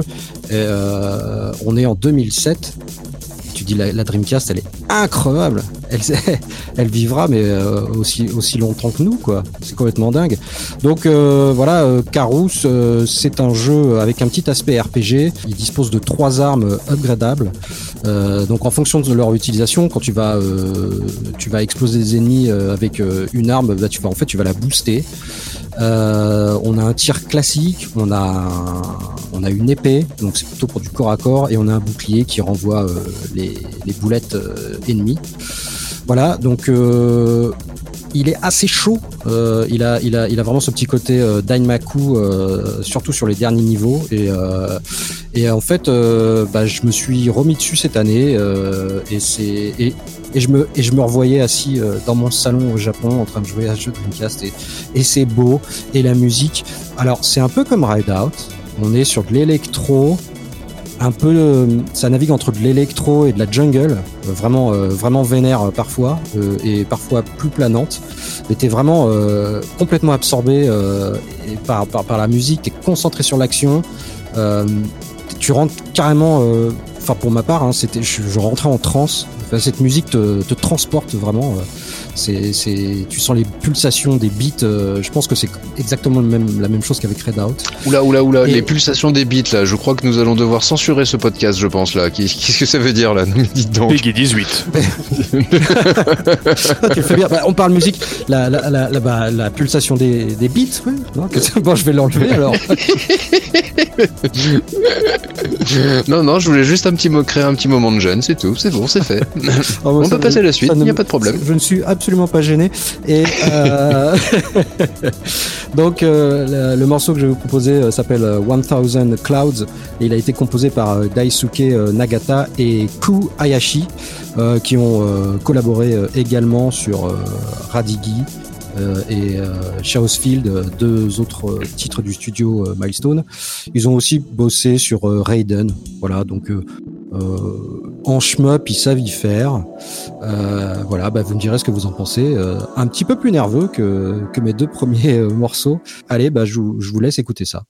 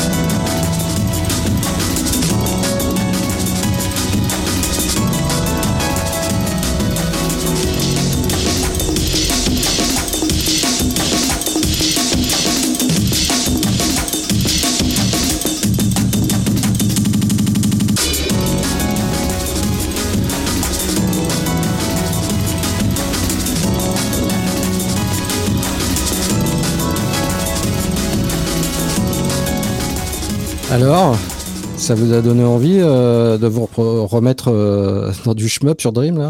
Bah, moi, la Dreamcast, c'est une console que je suis en train de découvrir, vu que j'en ai acheté une récemment, comme je l'avais indiqué dans un Mm. précédent podcast. Euh, donc, ça fait un jeu à découvrir en plus, pour le coup. Euh, après, je sais que je suis pas euh, plus un client de shoot 'em up. Je suis très pas hermétique, mais plus un non connaisseur du, du genre. Je pense que le seul shoot 'em up que j'ai fait, c'est Ikaruga. T'as commencé par le plus dur. Ah ouais, c'était pas le plus facile, hein. Ouais, mais, Pour une euh, introduction. Oui, mais c'est pour, pour moi, c'est c'est le c'est le shmup le plus iconique. Ah, si tu vois ce que complètement. je veux dire. C'est Ouais, que- bien sûr. Ah, mais il est sur Euh, GameCube euh, également. Il est sur GameCube également, je l'ai en version boîte. J'étais très content de le trouver. Et euh, et donc euh, ça me fait un shoot 'em up à tester en plus. En plus, c'est alimenté pour ma Dreamcast, ça c'est sûr. La l'OST, je la trouve un peu passe-partout, si tu vois ce que je veux dire. Ouais, C'est vrai, comme on disait, euh, on disait pendant qu'on écoutait le morceau que ça faisait un, ça faisait un peu Ridge Racer. Je, je- je te l'accorde, c'est vrai. Mm. Mm. Le début fait très Alors, Ridge Racer.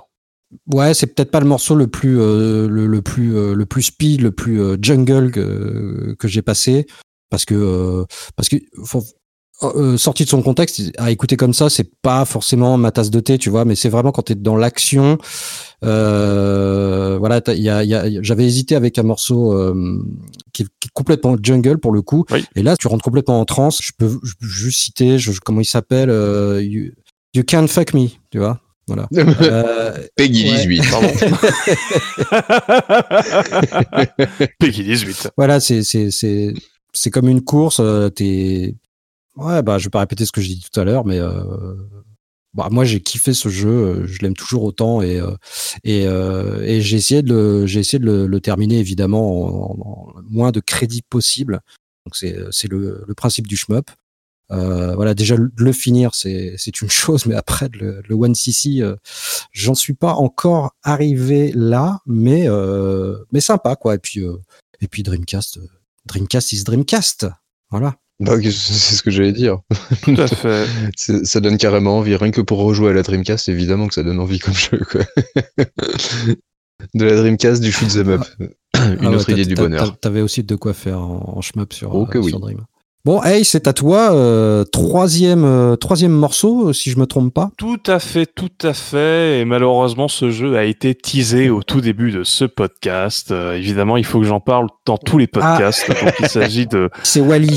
d'une adaptation d'un film des studios Pixar en jeu vidéo. C'est Wally, c'est Ratatouille. Je te calme tout de suite. Donc, c'est Ratatouille. Donc, euh, c'est un jeu qui existe en plusieurs versions en fonction des consoles. Euh, mais ce jeu a une particularité, c'est qu'il a une OST commune sur toutes les versions euh, qui existent, excepté la version DS et GBA, qui ont une OST indépendante. Cette OST a été composée par Tim Simonek, Chad Sater, Andrea Dasman et surtout, et là c'est peut-être quelque chose qui va vous étonner, Michael Giacchino. Donc pour ceux qui ne connaissent pas Michael Giacchino, c'est le compositeur euh, du film Ratatouille, mais c'est également un compositeur qui a composé euh, les derniers Star Trek de J.J. Abrams. Il a, composé la bande son de Rogue One en express puisque le compositeur d'origine s'est barré un mois avant la sortie du film. Merci à lui.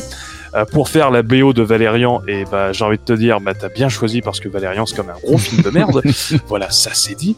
Euh, donc c'est un euh, et c'est surtout, ça peut vous paraître étonnant qu'il a composé les musiques du jeu, mais en réalité, Michael Giacchino, il a commencé dans le jeu vidéo en faisant la bande son et surtout le thème emblématique des Medal of Honor. Ok. Donc, si- donc euh, il a quand même un excellent CV et je suppose qu'on lui a proposé de faire la BO du jeu, mais que ne sachant pas qu'est-ce qui allait dans le jeu, il a fait une liste de, co- de compositions en fait qui seront pu- ensuite utilisées par les par les développeurs en fait pour les intégrer en fait dans le jeu.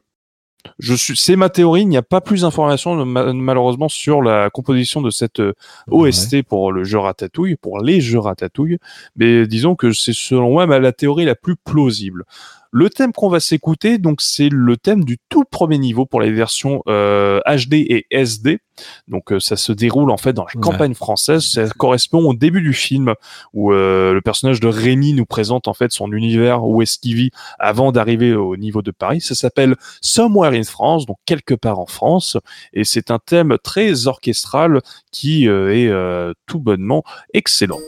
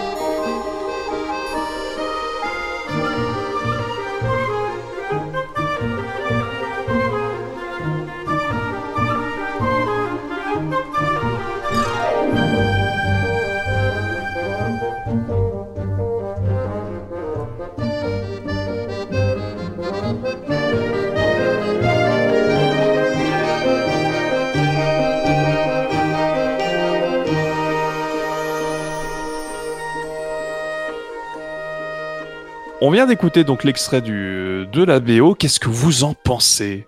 Ah bah euh, c'est féerique, c'est ça. Tu tu as les images de, du film qui défilent là, c'est c'est génial. Elle, elle est très elle est très jolie cette musique, elle est très sympa. euh, j'aime bien, j'aime beaucoup. ouais. Complètement d'accord. Donc c'est des musiques originales pour les jeux. qui- Voilà. Qui, sont pas tirées de, de la bande son du film. Elles sont inspirées des, euh, de la BO des films pour le coup. Dans son dans le dans l'ambiance euh, très française, très parisienne en fait de la BO. Ce que j'allais dire, elles elles auraient pas dépareillé dans le film. hein. Ah non, non, elles, fran- elles peuvent coller très bien. Après, ça colle pas avec le rythme du film. Disons que ce sont plus des musiques d'ambiance, pas qui peuvent coller avec n'importe quel rythme, euh, notamment le rythme dans, dans un jeu vidéo. Mais après, ça, tu vois l'expérience de Gacchino en fait dans le jeu vidéo, puisqu'il sait comment fonctionne un jeu vidéo. Il sait que le jeu vidéo, c'est toi qui fais ton rythme, c'est pas le réalisateur ou un, euh, ou euh, un- un- qui, qui c'est pas un réalisateur qui fait le rythme du jeu. Et donc, en fait, il a adapté son travail, et donc euh, c'est des musiques qui sont dans la même ambiance, mais qui n'ont pas la même fonction. Là où dans un, dans un film, la musique est censée accompagner l'image et être en rythme avec le, le montage du film, dans un jeu vidéo, non, la musique doit accompagner le joueur dans l'ambiance et, euh, et évoluer avec lui dans un niveau, surtout pour un jeu de plateforme. Donc, À t'écouter comme ça, on dirait que t'as as un petit peu étudié le sujet, dites donc. Comme ça, au hasard. J'ai un peu étudié le sujet, oui, surtout que en plus Ratatouille c'est euh, un super film d'animation, il est magnifique. Même encore aujourd'hui, c'est euh, je conseille de regarder le film Ratatouille et si jamais vous adorez l'univers de Ratatouille, jouez aux jeux, ils sont très bien. Pour des Mhm. jeux pour des jeux euh, à licence, qu'on soit d'accord, c'est pas les meilleurs, c'est pas des chefs-d'œuvre, mais ça reste franchement des super jeux et surtout des super jeux à, à faire jouer à des enfants pour le coup. Et surtout, ça permettra Ah bah. enfin au commun des mortels de savoir que non, ce n'est pas le rat qui s'appelle Ratatouille. Il s'appelle Rémi. C'est Rémi. il est joué par Guillaume Lebon. Que ça soit clair. Ah, voilà, le podcast des choses au clair. Non, dis donc. C'est tout pour moi sur ce Ratatouille. On en reparlera peut-être une autre fois. bah tiens, c'est pas impossible. Hein Teaser, teaser. Eh ben c'est à toi, Arzvan. Euh, troisième, Et troisième morceau. morceau. également. Alors attention, transition, ne faites pas ça chez vous. Après être passé au rat, nous allons passer au raton. Et au raton laveur, pour être beaucoup plus exact. Donc je vous parle d'un jeu sorti en 2005 sur PlayStation 2 du studio Sucker Punch. Et vous me dites Sly Raccoon. Sly Raccoon. Bah bien sûr, je vais vous parler de Sly 3. La petite histoire, comment est-ce que Sly 3 est arrivé entre mes mains? Eh bien, il faut savoir que déjà, euh, c'est un moment de deuil car ma PlayStation 2 Fat originale est malheureusement décédée. Elle a refusé de lire mes CD Ah. et donc du coup, c'est c'est avec un grand un grand désarroi que je vous annonce le décès de ma Ah. PlayStation. Paix à son lecteur. Mais que je vous annonce également l'arrivée de la PlayStation 2 Slim dans ma maison. Voilà, voilà. La PlayStation 2 est morte. Vive la PlayStation 2. Tu sais ce que tu peux faire avec ta FAT de PS2 Tu lui mets un disque dur dans le cul et tu la craques et voilà. Alors dans son, dans son cul, il a craqué. Je, je, je ne dirais ça plus poétiquement, disons. Je vais la, la customiser. Tout à fait. la customiser, la rendre Tout à hommage. fait. Absolument. Je vais la rendre éternelle en fait. Peki 18. donc voilà, donc du coup j'ai j'ai dû m'offrir euh, de toute urgence une PlayStation 2. Vous pensez bien, j'ai pas pu rester euh, trop longtemps sans, sans non plus cette petite console absolument magnifique et très chère à mon cœur. Donc je me suis offert une PlayStation 2 Slim. J'en ai trouvé une à peu près euh, 500 mètres de chez moi sur le Bon Coin pour euh, 30 euros. Elle livrait avec trois jeux qui étaient Jax X, Jack X pardon, donc euh, un spin-off de Jack and Dexter en version voiture. Le jeu, jeu de course, oui. Voilà, il y avait également euh, Ratchet Clank Gladiators et Encore un spin-off. ah oui, et le fameux donc Sly Raccoon 3, connu sous le nom de Sly 3. Ah oui, donc en fait, as eu le trio, tu as eu le trio des, des jeux de plateforme, euh, des mascottes de plateforme sur PS2. Tout à fait, monsieur. Oui, oui, absolument. Et donc, euh, ça faisait longtemps que Sly Raccoon, ça me chatouillait, que je voulais tenter l'expérience parce que je l'ai jamais fait. J'ai jamais touché un Sly Raccoon et donc euh, je voulais le faire sur PS Vita, mais je, je, je, je le trouvais pas au prix que je- j'estimais euh, devoir l'acheter. Donc du coup, j'attendais, j'attendais patiemment. Et donc il est arrivé tout seul, comme un grand. J'ai fait, bah, c'est magnifique, on va essayer Sly Raccoon. Et bah comme prévu, bah, j'ai adoré, j'ai accroché tout de suite. Quoi. Graphiquement, c'est magnifique, euh, c'est euh, prenant, c'est super bien doublé en français. Les doublages sont absolument fantastiques. Ouais, c'est bourré d'humour aussi. euh. Complètement, ouais, ouais, ouais, c'est c'est de l'humour. C'est pas de l'humour hyper fin évidemment quoi, mais ça fait ça fait le café. C'est euh, c'est sympa, ça te décroche des sourires assez facilement, puis ça participe à l'immersion. C'est un mélange de plateforme, c'est un mélange d'infiltration et c'est un mélange aussi avec des mini-jeux. Et c'est justement ça dont, dont, dont, je veux vous parler, puisque évidemment, comme je vous ai parlé de Sea of Thieves tout à l'heure, bah, je vais vous parler du niveau où on atterrit sur un, aux Caraïbes, dans les Caraïbes, dans la région de Bloss Bass Bay, qui abrite évidemment de nombreux Hmm. pirates. C'est pas vrai. Vous allez voir que mon année 2020 en fait a été beaucoup guidée par les pirates, mais sans que je le sache. Il n'y a que quand j'ai fait le bilan de mes jeux et que je me suis rendu compte de ça. Vous allez voir, c'est assez impressionnant. et donc que se passe-t-il dans ce petit, dans ce niveau euh, dans les Caraïbes au milieu des pirates? Eh bien, il y a tout simplement, euh, je le pense très fortement, parce que sinon c'est du plagiat total, un grand hommage à, au non moins célèbre Monkey Island, vu que tu dois participer à un concours, un duel d'insultes avec un autre pirate pour pouvoir infiltrer le gang de ce même pirate etc., etc. C'est un plan absolument machiavélique, hein, il faut le savoir. Tous les niveaux et tout le jeu n'ont qu'un seul but, le dernier niveau qui est de récolter le trésor de la famille de Sly Raccoon.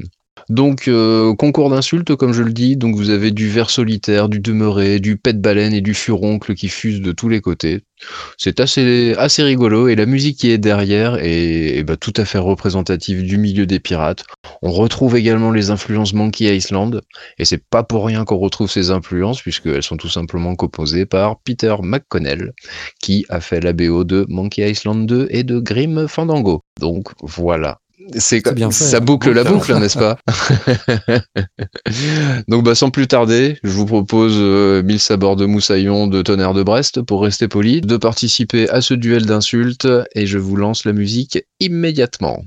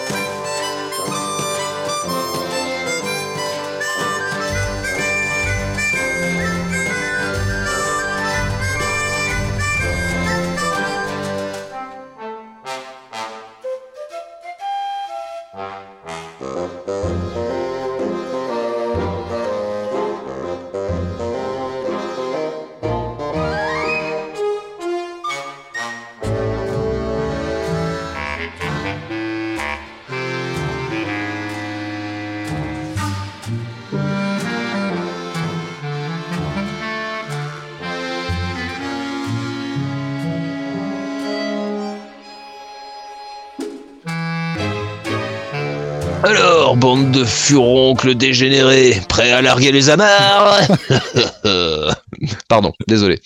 T'es pirate, hein. T'es vraiment le pirate. euh, Ce soir, t'es le pirate. ah bah ouais, attends, je suis habitant de l'Ouest, hein, je te rappelle. Il a trouvé le One Piece. hein. Tu crois quoi?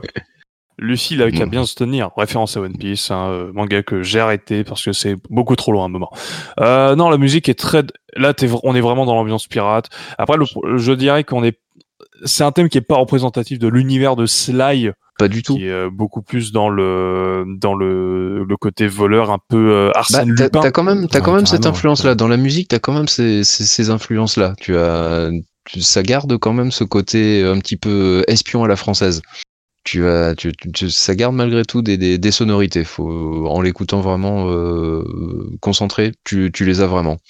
Donc ça reste dans l'univers de Sly, mais c'est vrai que c'est pas représentatif dans le sens où euh, tu vas vraiment, dans ce Sly 3 en tout cas, tu vas vraiment voyager partout dans le monde. Et les musiques vont vraiment être typiques de chaque monde. Tu vas aller dans les pays asiatiques, tu auras une musique avec les, les consonances asiatiques. Bref, tu as vraiment la musique très aussi variée que le décor qui te sont proposés. Bah, disons que euh, là, ce qu'on voulait euh, surtout proposer, c'est des musiques qui euh, nous ont euh, plu cette année euh, et qu'on a aimé. C'est pas forcément représentatif du jeu, mais qui nous ont qui nous ont plu euh, Euh, Bah, c'est il y avait des ça, pirates, donc j'ai aimé. T'as- aimé ce Il y niveau avait des pirates, et- j'ai aimé. Ouais, voilà, voilà.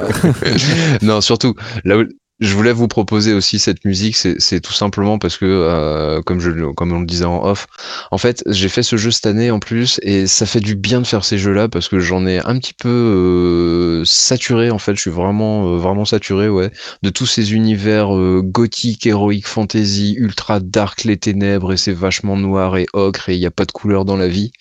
Là, tu te retombes sur un, bon jeu en cel shading qui fait, ça fait du bien.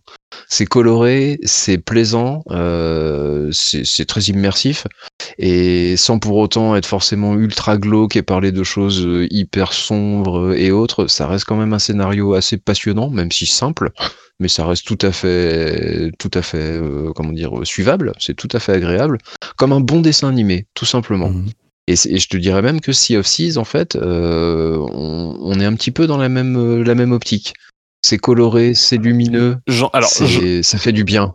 j'en ai pas parlé. euh, Justement, j'en ai pas parlé tout à l'heure avec Sea of Thieves. Ça me, l'univers de Sea of Thieves, pour y avoir joué avec toi, ça me fait très penser au film d'animation euh, Les Pirates, euh, mauvais en tout, bon, euh, attends, c'est bon en Oui. rien, mauvais en tout. Si tu vois le film d'animation en, en pâte à modeler, donc Ouais. en stop motion. Donc ça me fait très penser à cet univers et euh, euh, euh, on va dire que, disons que l'univers de Rare, en règle générale, euh, le- le- et l'univers de Sly euh, se ressemblent beaucoup. Je trouve il y a des, beaucoup de, de ressemblances. Euh, on va dire que Sly est une version un peu plus grand public de Conquer dans, dans son humour. Ouais, c'est vrai. Ouais. Je suis, je suis assez d'accord Mhm. avec ce Oui, c'est vrai. mhm, mhm. Ah, c'est bien joué, enfin c'est bien vu. Euh, moi, je- moi, je n'ai pas fait le Slide 3, j'ai fait que le 4 euh, sur PlayStation 3 à l'époque. Et euh, ouais, c'est c'est comme tu disais, c'est assez sympa de, de se faire un petit jeu euh, coloré, euh, pas prise de tête. euh. c'est vrai que ça change. Là, on est vraiment dans un, fait, hein. dans une espèce de tunnel de, de glauquitude. Complètement. c'est vrai. Après, moi, j'aime bien ça, mais quand tu veux un peu sortir de la, la tête de l'eau de tout ça, euh, bah ça manque. ce- ce- C'est vrai que ce genre de jeu manque aujourd'hui. Alors, il y a plus peut-être plus de, de, de potentiels euh, acheteurs euh, de, de jeux de jeux de plateforme. C'est dommage, mais ça revient petit à petit avec Crash Bandicoot et, et, et consorts. Mais ouais, c'est bah c'est vraiment une époque. bah, Ah, J'espère J'espère qu'il subira le même sort que Medieval et Crash Bandicoot et, et autres. J'espère qu'il aura le droit à un remaster digne de ce Bah, nom. Moi, Bah, qui n'est Ou- ouais, mais qui n'est pas forcément que des remasters, tu vois. C'est c'est vrai. Ouais, que- ou même un épisode inédit, soyons fous, Ouais. hein, soyons utopistes. À 80 moi, boules je- le jeu, on peut, on peut avoir un épisode inédit quand même, ce serait cool. Moi- pour le coup, je rêverais d'un retour des. euh, Bon, Ratchet et Clank, c'est sûr, ils reviendront, mais un retour de Jack and Daxter et de Sly, ce serait super Ah oui. sur PS5. Je vote pour. Ouais. Ouais, mais je pense que tu vois, cela, il a autant de, de charisme et de d'aura qu'un qu'un bah, peut-être qu'un Crash Bandicoot. euh, Enfin, en tout cas, Ah oui, les- c'est un, héros très charismatique, oui. tu- chez PlayStation, euh, s'ils annonçaient un, un nouvel épisode, euh, bah, ils commenceront évidemment par un remake pour voir- pour prendre la température comme à chaque fois, mais euh, je pense qu'il y aurait du monde derrière euh, pour pousser le truc. Genre, ouais, ouais, vas-y, vas-y, vas-y, Sony, fais-le. Ah, c'est con que ce soit un studio Ouais. PlayStation, c'est un, c'est un Totalement studio first party PlayStation. Ah, c'est con. Sinon, on aurait dit à Microsoft de les racheter. Ils sont pas au prêts. voilà, en tout cas. Allez, je passe la balle à Malone. Malone, c'est à Allez, toi. euh, c'est à moi. Bon, on va, on, on était un peu dans la, dans la, dans la, dans la joie et la, et, la- et les, et les couleurs, euh, les couleurs champêtres. Et il va nous péter l'ambiance. un petit peu. Ouais, je vais, je suis désolé, je vais, je vais vous péter l'ambiance. Alors, je voulais, je, j'ai pas fait, euh, j'ai pas mis dans l'ordre qu'il fallait peut-être. Donc, ouais, je vais vous parler de, de Nier que j'avais euh, chopé euh, il y a un bout de temps et que j'avais j'avais un peu laissé euh, dans l'étagère, tu vois, en me disant ouais, je sais pas, ça a pas l'air euh, bon. Je l'ai laissé de côté un bon moment. Et puis euh, et puis j'ai fait euh, Nier Automata qui m'a qui m'a beaucoup plu. Et lors du dernier du premier confinement, pardon, je me suis dit allez, c'est le moment, fais-le. Et donc j'ai joué à Nier et je l'ai fini et c'est c'est étrange parce que euh, donc c'est un action euh, RPG euh, développé par Cavia et édité par euh, Square Enix pour resituer. Il est sorti en 2010 sur PlayStation 3 et Xbox 360. Euh, c'est l'histoire d'un guerrier qui vit seul avec sa fille et qui est atteinte d'une maladie incurable. Et donc ce, ce papa qui, qui s'appelle Nier justement va rencontrer un grimoire magique et capable de conjurer le mal. Et c'est difficile de rentrer dedans parce que, alors c'est difficile. Euh, t'as quand même des graphismes pour de la PlayStation 3. T'as l'impression quand même de jouer à un jeu PS2, un jeu, voire un jeu Wii. Alors, ça me dérange pas. hein. Je, je joue encore à, la- à des jeux PS2 et Wii. Oui, Mais sur tu, veux- PS3, tu veux dire qu'il est pas très beau pour de la PS3. il est pas très beau pour de la, il est pas dans les standards euh, PS3. Voilà. T'as euh, pas mal d'allers-retours. Voilà. T'as énormément de quêtes. Euh, T'arrêtes pas. Tu vas, tu vas là. On te demande de repartir de l'autre côté. Tu, retournes là. Tu vas au village. Tu vas. C'est, c'est un peu. Des fois, c'est un, des fois, c'est un peu, euh, un peu plombant. Le cara, le cara design, je suis pas forcément hyper fan. Euh, ni des protagonistes, ni des ennemis. C'est pas ouf.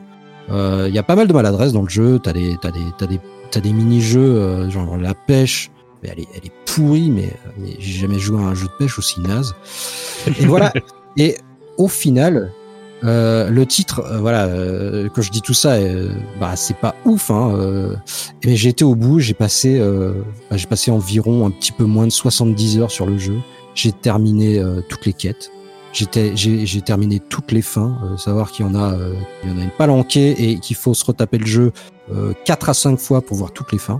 Alors tu recommences pas du début, hein, mais euh, tu recommences de la moitié euh, de ton premier run. Donc voilà, euh, et euh, pour voir certaines fins, c'est sous certaines conditions, il faut récupérer toutes les armes.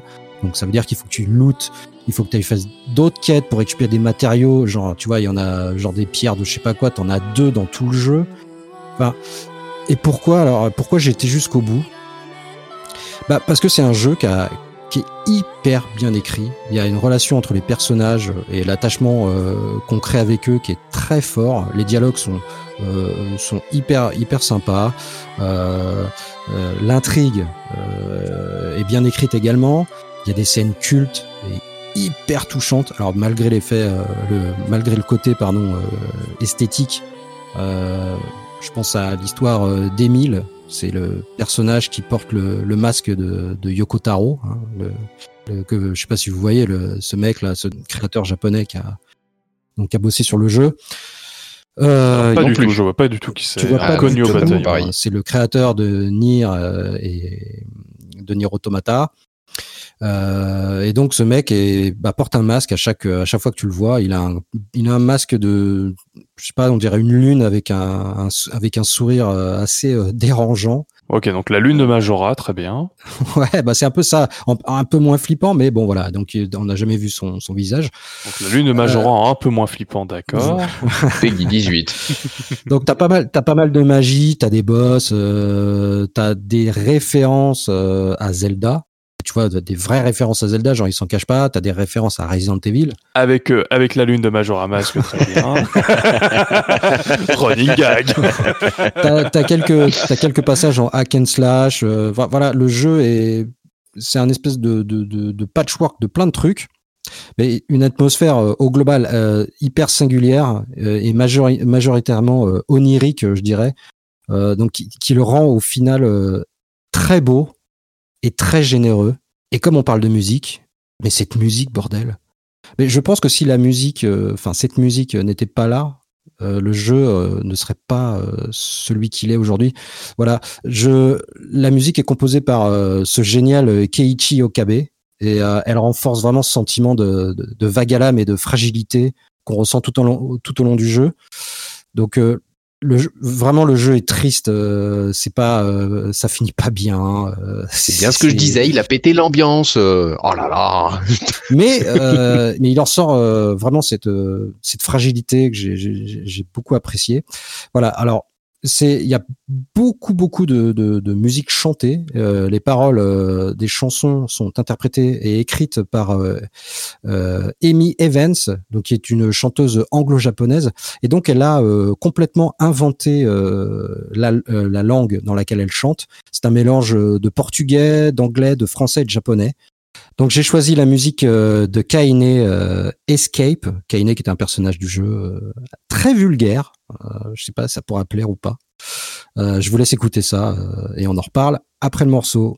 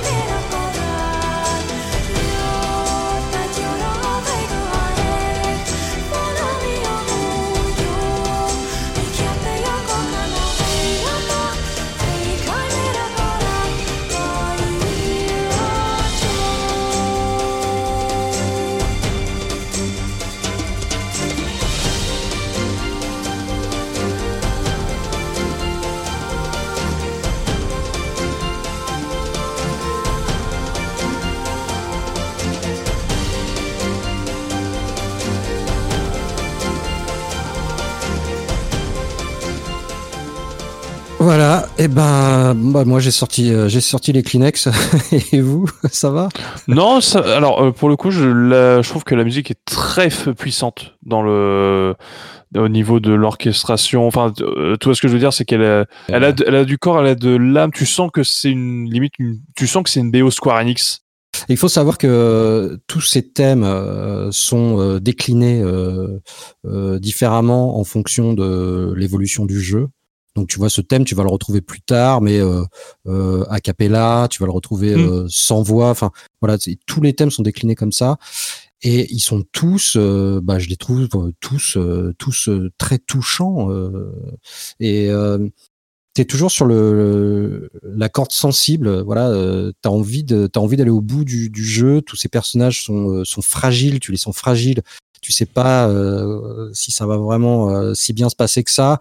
Et, toutes ces musiques, euh, voilà, appuient ce sentiment.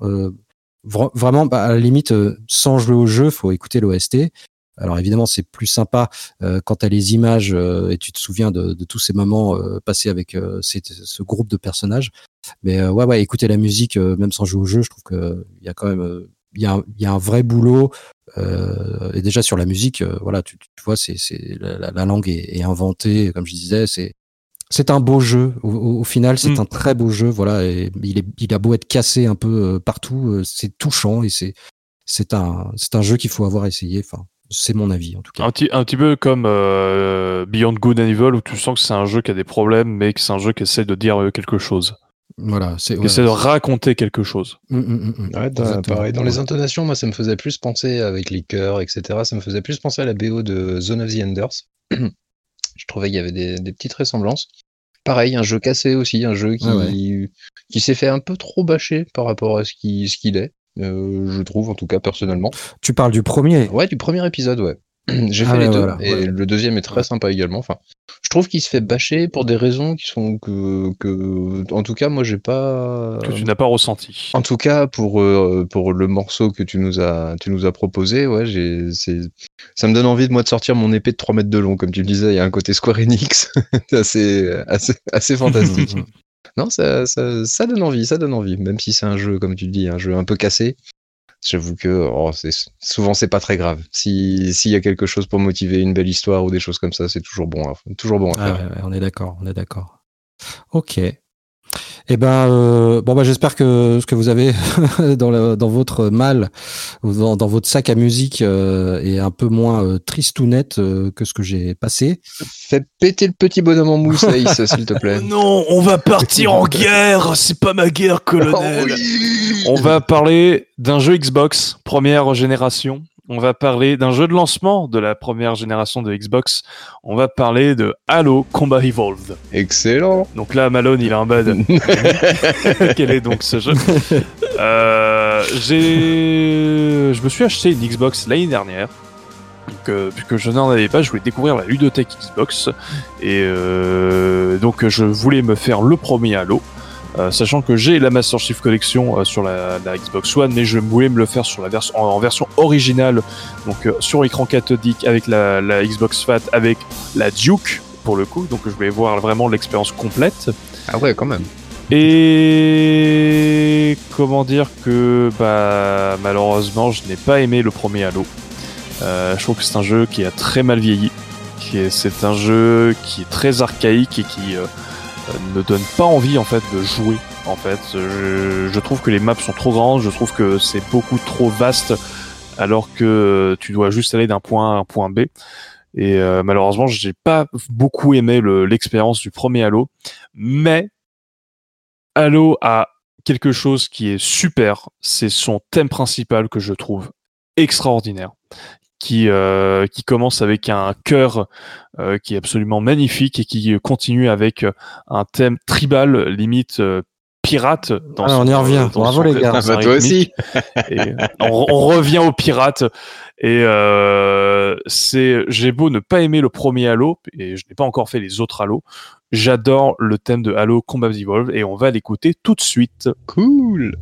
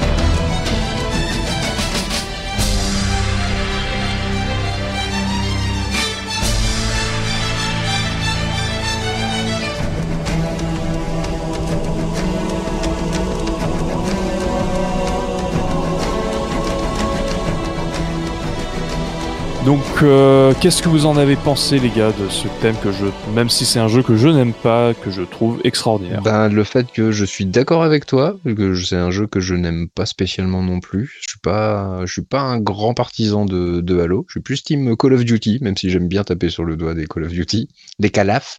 Je suis plus team Fast Les. Moi, je suis team, moi, je suis team zombie calaf. Voilà, j'avoue. Mais euh, cette musique, ça donne envie quand même de prendre les armes et, et, et d'aller défourailler de l'extraterrestre. Faut l'avouer, la musique, Baston la, la bande originale de, de ce jeu est absolument fantastique. Ça, c'est, on peut pas le lui enlever. Sûr et certain, ça, ça n'a pas vieilli, contrairement au jeu lui, qui a beaucoup vieilli. Ça n'a pas vieilli du tout au Mm. niveau de la, au niveau de la musique. Elle a toujours le même punch. Malone, un petit avis sur euh, cette, euh, sur cette petite BO. Regrettes-tu de ne pas avoir de Euh, bah, Xbox je commence à regretter, mais pas pour Halo. On va y arriver. Euh, la musique, elle est complètement épique. Après, euh, non, je suis pas du tout fan de, de la DA. Euh, J'arrive pas, j'ai pas essayé, mais je, ça m'attire pas du tout. Je suis pas, euh, déjà, je suis pas FPS euh, où il faut shooter euh, à tout va. Enfin, c'est pas, c'est pas. Un, vous avez compris, je suis plutôt, euh, je suis plutôt jeu japonais déjà, plutôt arcade. Et non, non, je suis pas FPS. Euh, j'avais joué, j'avais vu euh, un peu chez un pote, euh, mais voilà, non, c'est pas un univers qui me, c'est pas un univers qui, qui, m'a séduit. Donc du coup, euh, bah, comme c'était un peu une des seules exclus sur Xbox, j'ai pas acheté de Xbox.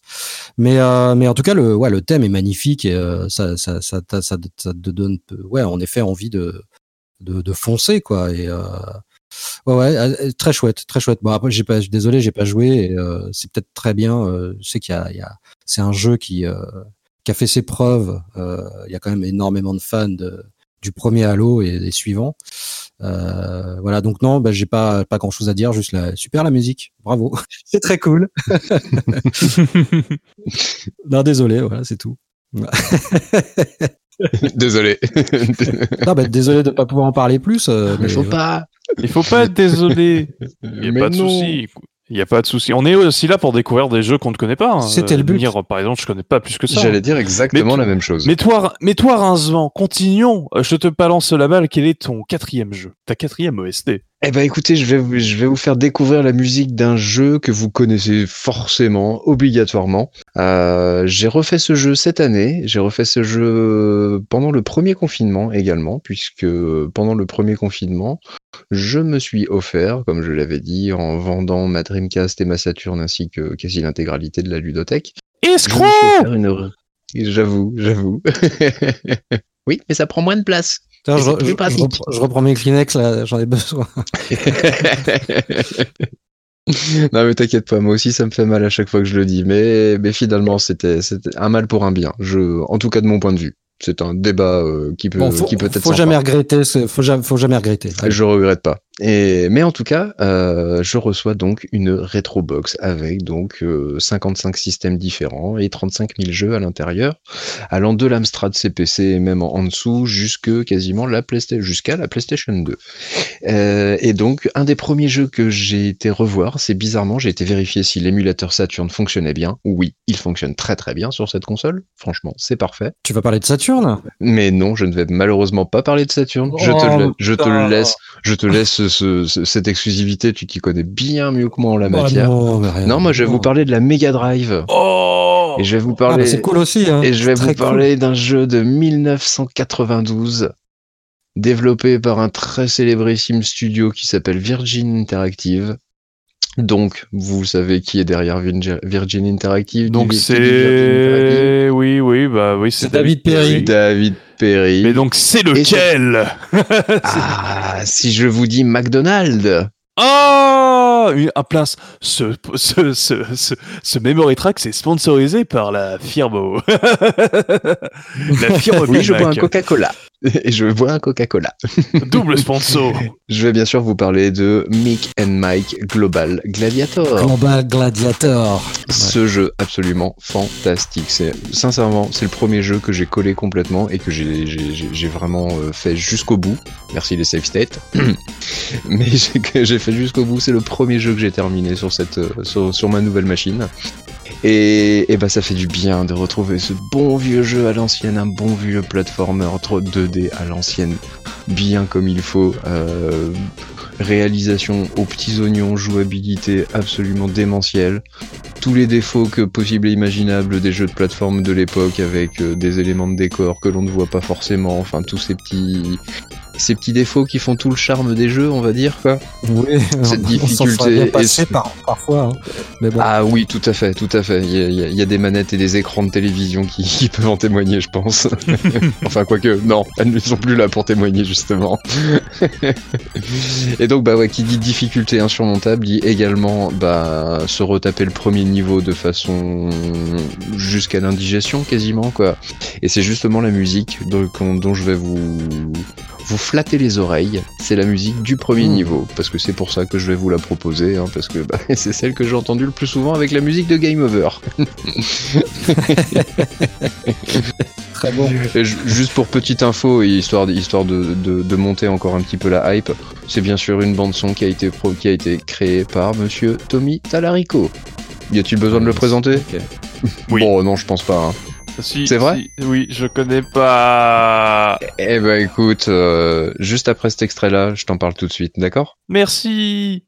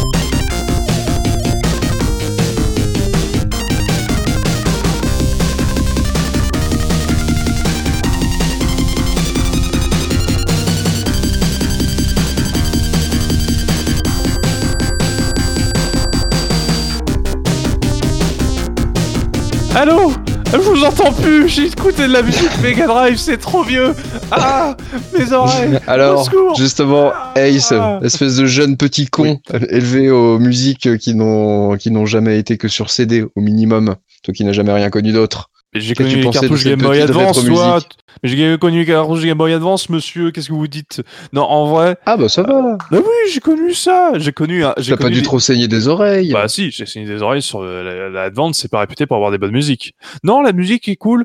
Euh, la Mega Drive a un son vraiment très particulier pour le coup. Tu reconnais quand c'est une zig de Mega Drive et une zig de Super Nintendo, c'était le gros avantage de l'époque pour le coup, où euh, c'était vraiment deux ambiances différentes. Euh, et je sais que en, en vrai, j'arrive jamais à me décider quelle ambiance sonore je préfère entre la Super Nintendo et la Mega Drive, puisque la, là où la Super Nintendo c'est avant tout du sample et du euh, de la, on va dire de l'émulation de vrais instruments.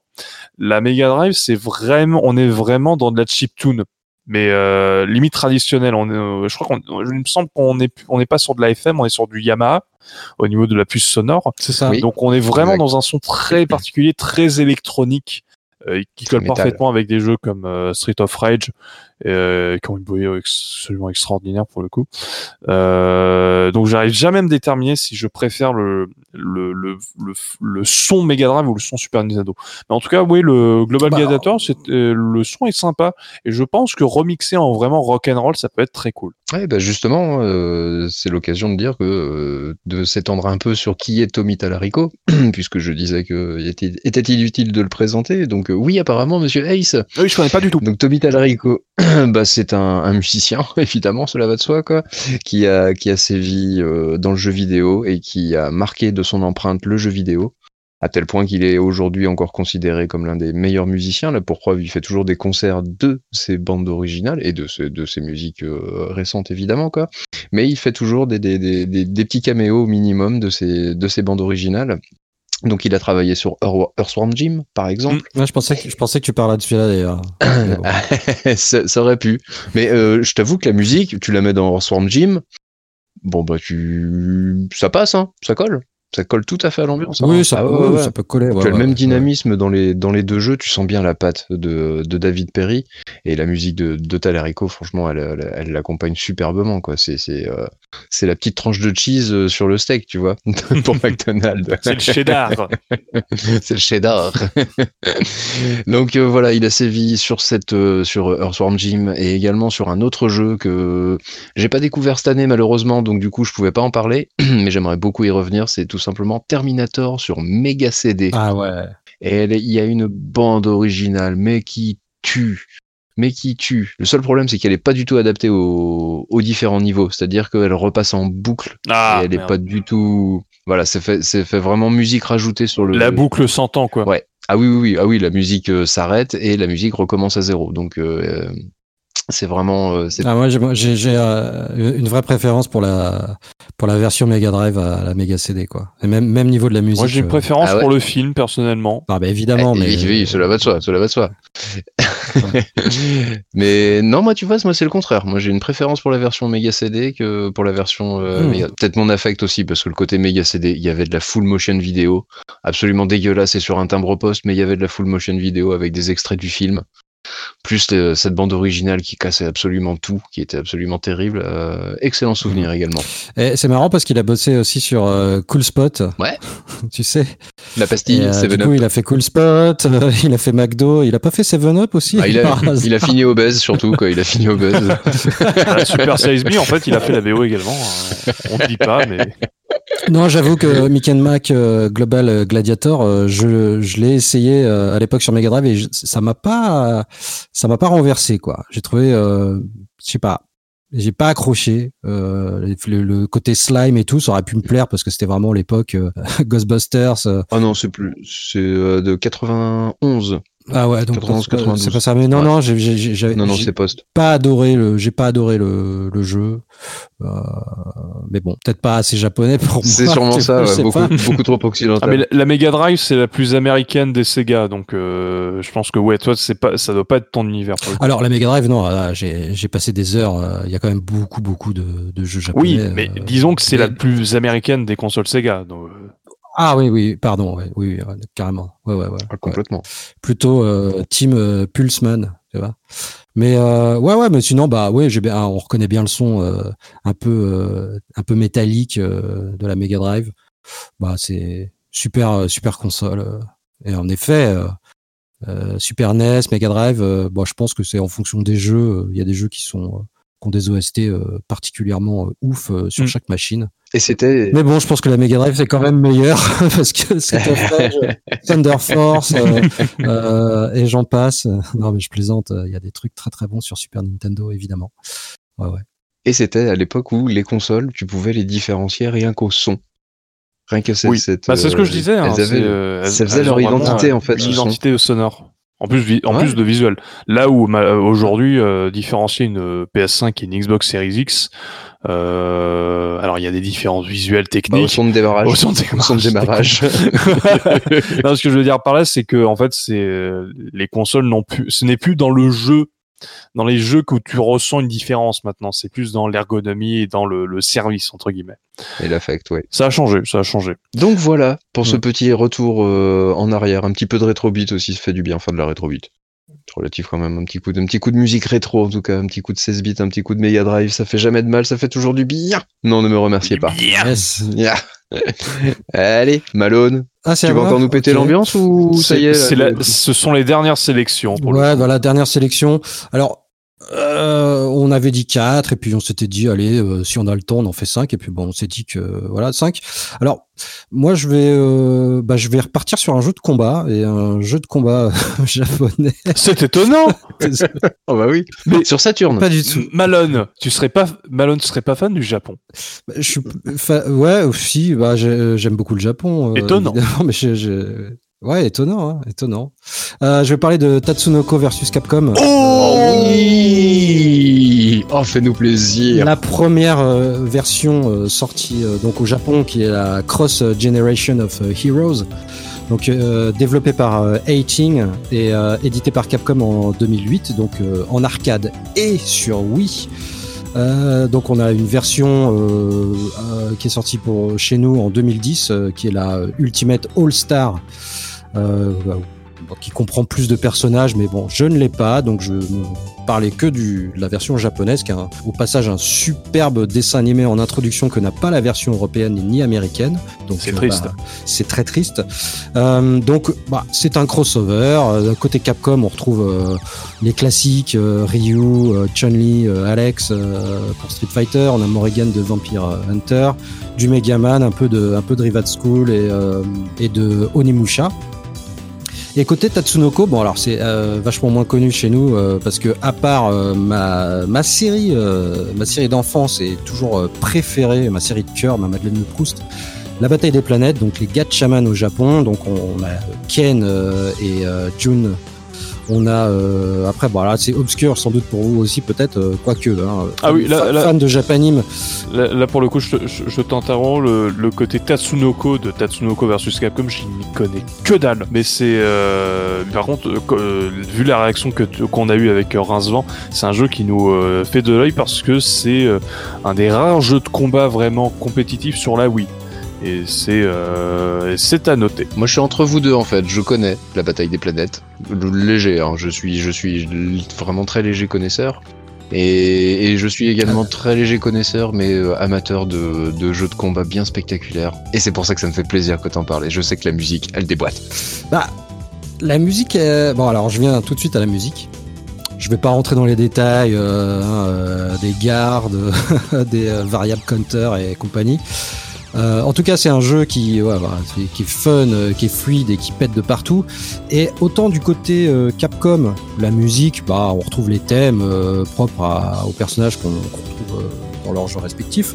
Autant côté Tatsunoko, bah, je pense qu'en France, il y a pas mal de monde qui découvrait, qui découvrait les, licences. Tu vois, quand tu connais les licences et que tu connais les génériques officiels, bah moi, moi, je suis hyper, je suis hyper déçu, quoi. Je suis hyper déçu par les thèmes Ah, parce t'es que t'es en, train- pense- en train de dire que c'est le- l'effet euh, Dragon Ball Bu- euh, Z Budokai où t'as que des musiques euh, génériques de merde euh, dans la BO Bah, c'est un peu, c'est peut-être un peu ça. Ah. Disons que tu, tu as les thèmes, mais ils sont remixés. Tu n'as pas, euh, bah, évidemment, ils sont pas chantés. Je pense qu'ils l'ont fait parce que les musiques de Street Fighter ne sont, n'étant pas chantées, ils allaient pas faire mettre les musiques Tatsunoko euh, chantées. Donc, assez, dé- assez déçu de ce côté-là. Et donc, pour euh, la musique, euh, j'ai choisi la musique du thème de June de Swan, donc qui est la, la princesse chez nous de, de la bataille des planètes. Et donc, je vais vous faire écouter la version originale euh, du dessin animé, euh, créé par euh, Tatsuo Yoshida euh, en 1972 au Japon, et qui est arrivé en France en septembre euh, 79 sur TF1 euh, dans l'émission euh, Les Visiteurs du mercredi. Alors toi, Ace, ça te dit absolument rien. Euh, Toi, Rincevent, peut-être un petit peu. Euh, ça me rappelle une galaxie lointaine. Est-ce que c'est Très- un ancêtre de Temps X Pas du tout. Non, non, non, non. Absolument pas. D'accord. Non, bah, non, non, non. C'est, euh, c'est- J'ai tenté. On va dire c'est plutôt un ancêtre, euh, c'est plutôt un truc genre à la Casimir, tu vois. T'avais deux martiens qui arrivaient d'une planète et tout. D'accord, Enfin, ok, ok. J'ai de très Mm. très vagues souvenirs. J'étais vraiment tout petit. Mais euh, la bataille des planètes, c'est vraiment, euh, euh, je crois que ça a été mon vraiment mon premier contact avec le l'animé japonais et je suis tombé amoureux de ce truc. Genre les, je pense que les bottes euh, qui qui montent jusqu'au milieu des cuisses m'a complètement séduit, tu vois. je sais pas. Enfin, cette, cette, euh, ces, ces, ces héros ont, ont trop la classe et je trouve qu'ils ont toujours autant la classe. Bon, euh, c'est un, une série qui malheureusement n'est pas assez représentée dans le jeu vidéo. Euh, j'aurai peut-être l'occasion de reparler de cette série que j'adore de, tout mon cœur. Malheureusement, en effet, il n'y a pas beaucoup de jeux, mais bon. Et donc, euh, eh ben, je vous laisse écouter cette, cette version originale du thème que j'ai choisi. Voilà.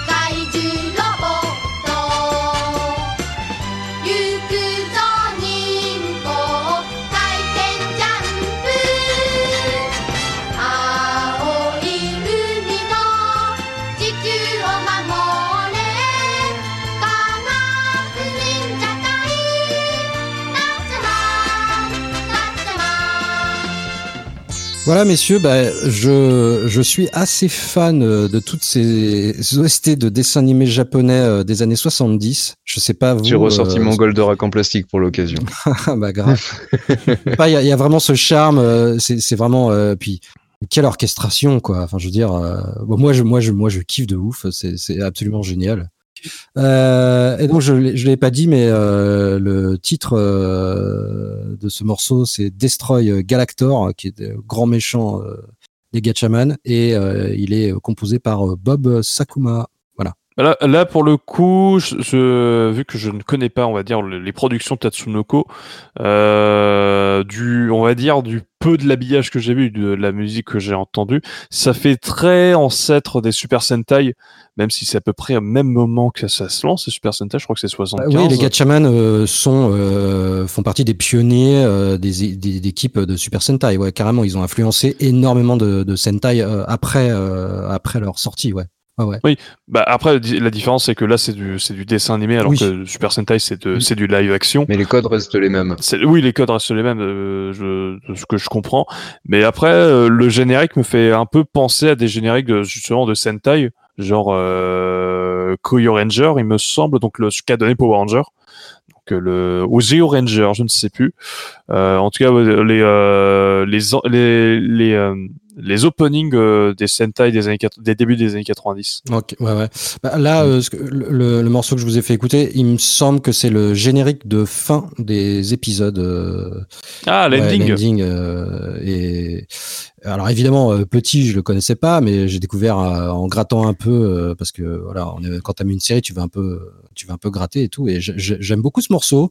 J'aime bien ces enfants qui chantent, je trouve ça frais. Bon, question de goût, vrai, mais euh, mais euh, mais voilà. Et Tatsunoko, c'est vraiment une euh, c'est c'est vraiment une maison de production qui a fait énormément de, de super héros japonais qui ont très bien marché là-bas. Euh, je sais pas, je pense que le, le truc le plus connu ici, c'est peut-être Speed Racer, qui est une adaptation d'un dessin animé Tatsunoko, voilà, au Japon je pense que le film euh, le film des frères enfin des sœurs maintenant Wachowski ouais, ouais. qui s'est fait bâcher injustement aussi d'ailleurs tiens ah bah, aujourd'hui c'est le podcast des, des causes perdues quoi. Je, je défends les, les, les, qui, les, jeux qui se font bâcher Injustement, j'estime. Ouais. Et, et- et quel plaisir, euh, quel plaisir de pouvoir jouer avec euh, avec ces personnages euh, dans ce jeu de baston ô combien excellent sur Wii. Bah, un, des, un des rares jeux, comme on le disait, un des rares jeux de baston traditionnels sur Bah, la Wii. honnêtement, j'en j'en vois pas beaucoup d'autres en fait. euh, Smash ne- n'est pas un jeu de baston traditionnel, mais c'est le plus Ouais. connu des, des- des jeux de combat sur, euh, Ouais. sur la Wii. Euh, et non, je, je suis d'accord, j'en vois pas. Mis à part les ressorties sur la Virtual Console, mais disons que c'est de l'émulation, donc on va dire que ça ne compte pas. Euh, non, j'en vois pas. euh. Mais est-ce que quelqu'un sait, euh, vous savez pourquoi Capcom a décidé d'en faire une exclusivité si- Qu'est-ce qui leur a pris? Alors, je, je sais pourquoi. Non, mais je, tu sais pourquoi? C'est parce que l'arcade qui a, uti- a été utilisé pour faire Tatsunoko versus Capcom, c'est en fait basé sur la. Wii. Ah, c'est Oui, un oui. portage facile. C'est c'est une c'est un port d'ar- c'est euh, c'est une bande d'arcane qui euh, utilise l'architecture de la Wii qui n'a servi que pour deux jeux donc Tatsunoko versus Capcom et une, une version arcade de New Super Mario Bros euh, euh, Wii Ok. D'accord. Ouais, je savais pas pour le Mario. Donc Capcom, Capcom grosse feignasse comme d'habitude quoi. Oh là là, là, c'est pas possible. bah euh, limite tu te demandes pourquoi ce- cette bande d'arcade existe parce que en vrai euh, c'est pas t'as pas l'impression qu'elle qu'elle a servi à grand chose on va dire Bah, elle a pas été bien, pas été bien exploitée en effet. ouais. Mm. Non mais perso, moi je pensais qu'en fait ils en ont fait une exclusivité Wii parce qu'ils ils avaient des remords, ils avaient promis un Capcom 5, il y avait que 4 jeux. Alors ils se sont dit bon sur la console suivante on va vous en donner un, allez on est sympa. non, là tu tu réfléchis Ouais, trop c'est ça. non, c'est non c'est non Bon bah tant pis. C'est cause perdue, hein, mais j'adorerais que ce jeu ressorte aujourd'hui sur euh, console moderne avec plus de persos et tout. Enfin, euh, pff. Après, il est quand même, il reste toujours super chouette à jouer sur euh, sur Wii. Alors pas Ah, à il la Wiimote et au. Nunchuk, hein, pitié. Euh, pitié, ne faites pas ça. ne faites pas ça chez vous. Euh, mais bon, avec un stick, euh, un, un- comment ça s'appelle, un contrôleur euh, pro ou, euh, ou un stick. Il, il me semble qu'il y a, une, ba- il y a, il y a un stick arcade sur, sur Wii qui existe qui a été vendu pour ce jeu, il me semble. Exactement, ouais, ouais, ouais, un stick euh, dédié ouais. blanc avec euh, du, du très très joli, mais hors de prix Il me aujourd'hui. semble qu'il est hors de prix, oui. Comme beaucoup de choses en tout cas. Voilà. Tout à fait, tout à fait, Thierry. Bon bah moi j'ai fini ma petite sélection des années euh, 2020 et je vous laisse donc bah toi euh, Ace, euh, je te laisse. Oh, euh, là, je, bah, je vais parler. euh, on va revenir sur GameCube après avoir parlé de la Xbox et des jeux qui étaient également euh, multiplateformes et euh, en premier de, de jeux PS2. J'ai retombé sur euh, un de mes, mon amour de GameCube, notamment un jeu que j'avais commencé à sa sortie en 2006 sur une console à détection de mouvement, mais que je n'avais jamais fini euh, jusqu'à ce que je le rachète en version GameCube euh, complet en boîte pour euh, pour vraiment faire la version d'origine. C'est Zelda Twilight Princess. Hmm, oui. Donc euh, dernier grand jeu de la GameCube, euh, c'est le chant du cygne de la GameCube quand ce jeu sort. Et euh, ce jeu est extraordinaire. Euh, J'ai adoré ce jeu. Euh, L'ambiance est folle, le, le gameplay il est fou. Les donjons, c'est il y a peut-être les meilleurs donjons des Zelda que j'ai jamais vus. Il y a une série de trois donjons au milieu du jeu qui sont extraordinaires. Euh, donc le donc c'est les donjons après la quête la première quête avec les trois premiers donjons. Euh, les trois suivants sont incroyables. Euh, graphiquement c'est un des plus beaux jeux de la GameCube. Il est impressionnant. J'ai envie de dire qu'il a très bien vieilli. Oui et non il a moins bien vieilli que Wind Waker au niveau de son, de son graphisme mais disons qu'il est est mieux géré que Wind Waker au niveau de sa technique il y a moins de problèmes on va dire de de il y a moins de problèmes techniques dans Twilight Princess, mais Wind Waker avec son côté shading euh, euh, gère mieux le passage du temps. Mais euh, le jeu il est, il est, fou furieux. Le, scénario est très, est ultra intéressant. Les personnages sont le personnage de Midna est un des personnages, un des meilleurs personnages qui, avait, qui n'a été fait dans la licence de Zelda. Le personnage de Zelda en lui-même est super intéressant et c'est un jeu qui est beaucoup plus, euh, beaucoup euh, très mature pour le coup, avec un côté délirant dans son, dans son, euh, dans son univers bien sûr. Et la BO de ce jeu est incroyable. C'est un des gros regrets que j'ai avec Breath of the Wild, qui est euh, pourtant un, des, un, des- un jeu énorme, c'est que sa BO en fait, euh, bah, il n'y a pas vraiment de BO dans Breath of the Wild, parce que c'est un jeu à Non, ambiance, ce qui fonctionne tout à fait dans Breath of the Wild, mais disons que il n'a pas le côté euh, épique et euh, et euh, tout simplement incroyable de la BO des, des anciens Zelda. Et Twilight Princess a euh, ma BO préférée dans l'histoire des Zelda, qui reprend à la fois des réorchestrations des, des BO des anciens Zelda, no- notamment Ocarina of Time, puisque Twilight Princess est très inspiré d'Ocarina of Time, c'est un héritier d'Ocarina of Time. Pour moi, c'est une version améliorée et corrigée d'Ocarina of Time sans problème, qui reprend certains thèmes de ce jeu, notamment le domaine, le domaine Zora qui est dont le thème euh, version Twilight Princess est magnifique, magnifiquement réorchestré et euh, avec différents thèmes. Le thème des Gerudo est très cool. Euh, il y a aussi il y a des thèmes euh, qui sont qui en fait sont directement repris d'Ocarina of Time, notamment un qui est le thème qui revient dans un lieu culte de Zelda Ocarina of Time. Je ne précise pas pour ne pas spoiler parce que le, quand vous arrivez à ce moment, j'ai personnellement eu des frissons quand j'ai réentendu ce thème. Euh... On sent que t'en as encore là quand on en parle. Ouais, non mais bah, surtout quand, surtout quand je vais mettre le, le thème que j'ai choisi, euh, il y a également le thème du village secret. Euh, qui est euh, tout bonnement euh, fou furieux. J'ai, j'ai halluciné quand j'avais entendu ce thème la première fois. J'étais heureux de ne pas, pas me faire spoiler à ce moment-là. Et donc le thème que j'ai choisi, bah, c'est le thème principal de Twilight Princess. Donc c'est le thème de la plaine d'Hyrule, euh, dans sa version Super Smash Bros. Melee, je précise parce que là, elle est en orchestral intégrale, alors que dans Twilight Princess, elle est pas en orchestral, elle est en, elle est en version synthé, ouais. qui est très, qui est très bonne, qui est très euh, efficace euh, quand t'es dans le, la peine d'Irel, mais elle a pas ce côté euh, épique. Et la version la version brawl pardon est parfaitement dans ce qu'est l'ambiance de, de, de Twilight Princess. Ok. Ok, bah écoute, on écoute ça et j'en ai des frissons d'avance comme toi.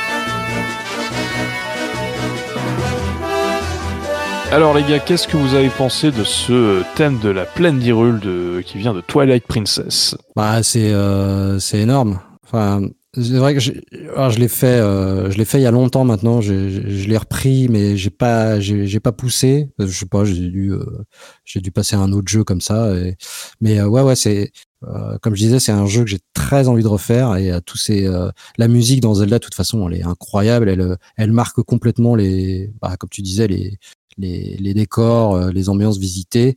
Bah, c'est, super, quoi. Ouais, c'est, c'est vraiment.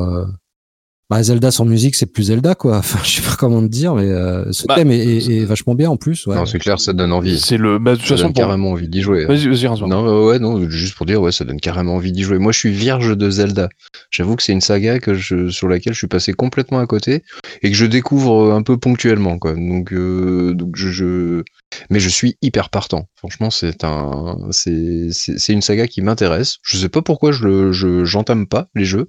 Mais j'en ai plusieurs et je compte bien les faire. Et cette musique me donne bien envie de, de- d'entamer. Puis la façon dont on parle, faut avouer que ça donne envie aussi. Euh, je, je- je te dis, le, le- ce thème n'arrive pas tout de suite. Il arrive au bout de 3-4 heures. Donc, euh, le temps de faire le premier donjon du jeu.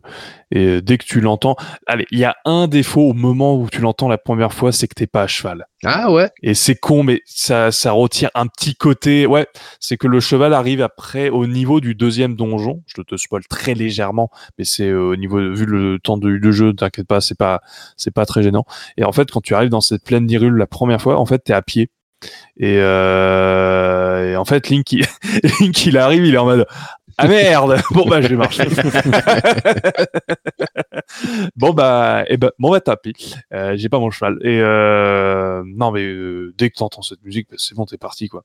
Bon là vous avez écouté la version euh, Smash Bros Brawl, donc une version beaucoup plus orchestrale du thème et comme je le disais avant de, de vous faire écouter la musique, la version qu'on entend dans le jeu est moins orchestrale, mais parce que elle, elle doit s'adapter également aux situations Ouais. qu'on entend, puisque c'est une musique adaptative, puisqu'il y a des moments où on aura des phases de combat, donc qui va s'adapter, qui va me mixer les pistes en fait pour mettre la, la zig de combat. Et euh, donc c'est pour ça qu'elle est un peu moins enrichie. Mais, euh, mais le thème, il est, euh, le thème est, est- est fou et, et les autres musiques dans dans Twilight Princess sont mémorables, ça, c'est très clairement. Donc un, un jeu qu'on a envie de, dont on a envie de parler tous les trois. Oh, oui. Donc c'est c'est acté. On, on en fera un, un sujet d'émission sans doute. euh, on en fera un euh, si on peut en faire un sujet d'émission, ce sera Ouais, cool. bah, ouais. Ce sera avec grand de plaisir. toute façon, se faire un Zelda, c'est jamais vraiment une contrainte. hein. En règle générale, c'est plutôt très bon. Mais après, c'est intéressant pour les gens qui n'aiment. Si, si on. Euh, tout- euh, Rincevent, tu n'as pas fait le jeu, ce serait très intéressant que d'avoir ton avis. Déjà de non initié à la licence, même si t'as pas besoin d'être initié à la licence pour faire euh, Twilight Princess, puisqu'il est très accessible pour le coup. Non pas dans le sens où il est simple, disons qu'il est, euh, Scénaristiquement il accessible. n'a pas le côté euh, scénaristiquement, il est très accessible. Euh, il est très intéressant, je trouve, au niveau du scénario. Et surtout, il n'a pas le côté vieillot d'Ocarina of Time euh, qui peut rebuter. Et euh, il a ce côté suffisamment classique et dans les rails de Zelda euh, pour être très agréable. D'accord. Ouais, ouais, je suis partant. Pas de problème. Eh ben, Rincevent, c'est à toi de conclure cette émission avec ton dernier jeu et ta dernière OST. Eh ben, conclutons, conclutons. Euh, eh ben, je vais faire un mix un petit peu de tout ce que je vous ai proposé, sauf Redout quand même. Ouais, non, celui-là, ça va être difficile de le, de, de le mixer à tout ce que j'ai. Mais je vais vous proposer un, de la musique d'un jeu de plateforme en 2D. euh, dans lequel il y a des pirates, évidemment. Et comme je vous l'ai dit, c'est un fil rouge sur toute mon année 2020. Même si je me suis totalement, je l'ai fait totalement inconsciemment. En fait, tu es Tipiak, le... tu voles les trucs. Pirate, exacteur, exacteur. Pirate Et je vais vous parler de mon petit coup de cœur en plus, c'est mon petit bonbon que j'ai découvert. C'est un jeu de 2016. Je sais, pas, je sais plus si je l'ai précisé, qui est sorti sur à peu près tout ce qui est possible et imaginable. Il y a que mon four à micro-ondes qui a pas sa version, je pense, à peu près. Et je vais vous parler tout simplement de Shantae and Half Jenny Hero. Oh Petit jeu de plateforme ô combien sympathique, toujours pareil, un univers coloré comme dans Sly Raccoon, un jeu de plateforme 2D comme dans Global Gladiator. Et, et, et ça fait du bien de, de ce genre de petit jeu. Pour, pour l'anecdote, moi je l'ai découvert, je connaissais absolument pas la licence, j'ai découvert qu'elle avait démarré sur Game Boy Color, si je ne dis pas de C'est un des bêtises. derniers jeux de la Game Boy Color. La GBA était déjà sorti. Je crois qu'ils sont en 2002. Transition à Game Boy Et, Color. euh, et c'est un, euh, bah, c'est un des derniers. Il est uniquement sorti aux États-Unis. Il est très rare. Il est ressorti sur l'eShop de la 3DS. Ouais, mais toujours est-il que c'est une série en fait qui perdure maintenant. Hein. Elle a été créée comme tu le dis en 2002, donc euh, c'est quand même. Elle fait partie du paysage vidéoludique, mais je connaissais absolument pas. C'est un jeu fait par WayForward notamment et Indie Game, Inti Game, Inti Create, pardon. Super studio. ouais. Très très bon studio. Ouais. À qui on doit des DuckTales Remaster par exemple, de Oui. très très bonne facture, ou Shovel Knight, si je ne dis pas de bêtises. Batman, l'alliance des héros, mon gars. ah oui, oui. Ou un double dragon néon aussi. Ouais, ouais. Encore un jeu très sous-estimé. J'ai- Je me suis éclaté sur ce jeu Double Dragon Néon, même s'il s'est pris des sauts, de, des sauts de caca lui aussi, notamment par sa direction artistique assez spéciale. Et d'ailleurs, tous ces jeux euh, bah, ont un, un autre point commun, bah, c'est le compositeur. Il s'appelle Jack Kaufman. Et l'extrait que je vais vous proposer, bah, c'est une musique chantée, une fois n'est pas coutume, pour une fois. Oh, Et c'est une musique qui, au lieu d'apparaître au début ou à la fin du jeu, elle apparaît tout simplement pendant le jeu. C'est-à-dire que vous faites un premier niveau qui va s'apparenter grosso modo à un tutoriel, qui va poser les bases du gameplay et les bases du scénario. Vous êtes euh, Shantae et vous êtes un génie qui est protecteur du village. Et tout à coup, évidemment, comme par hasard, eh ben, le village se fait attaquer, je vous le donne en mille, par des pirates. Donc voilà, vous voilà parti à l'assaut Oh. du- à l'assaut des pirates contre, contre lesquels vous allez vous battre pour protéger votre village. On est dans un univers graphique qui s'apparente très fortement à la patte graphique des remasters de Wonder Boy, qu'on a vu récemment également sortir. Il est superbement animé, il n'y a aucune ombre au tableau techniquement, c'est un plaisir à prendre en main, c'est un vrai petit bonbon. Il- ça, comme, en termes d'innovation, ça casse pas trois pattes à un canard, mais le plaisir est vraiment, vraiment total. On a vraiment ce, ce, ce feeling des, des jeux de plateforme 2D qui sont vraiment, euh, qui font qu'un jeu de plateforme 2D est réussi. Ce côté réactif, ce côté euh, sympa à regarder, très joli. Euh, le label sympa, ça y est, on l'avait pas eu, ça y est, je l'ai sorti. Il est là, le label sympa. Le label sympa de, de- de- du podcast, il est là. Et puis bah je vous fais pas patienter plus longtemps. Place à la musique. La musique s'appelle Dance Through the Danger. Et bah vous me direz ce que vous en pensez tout de suite après.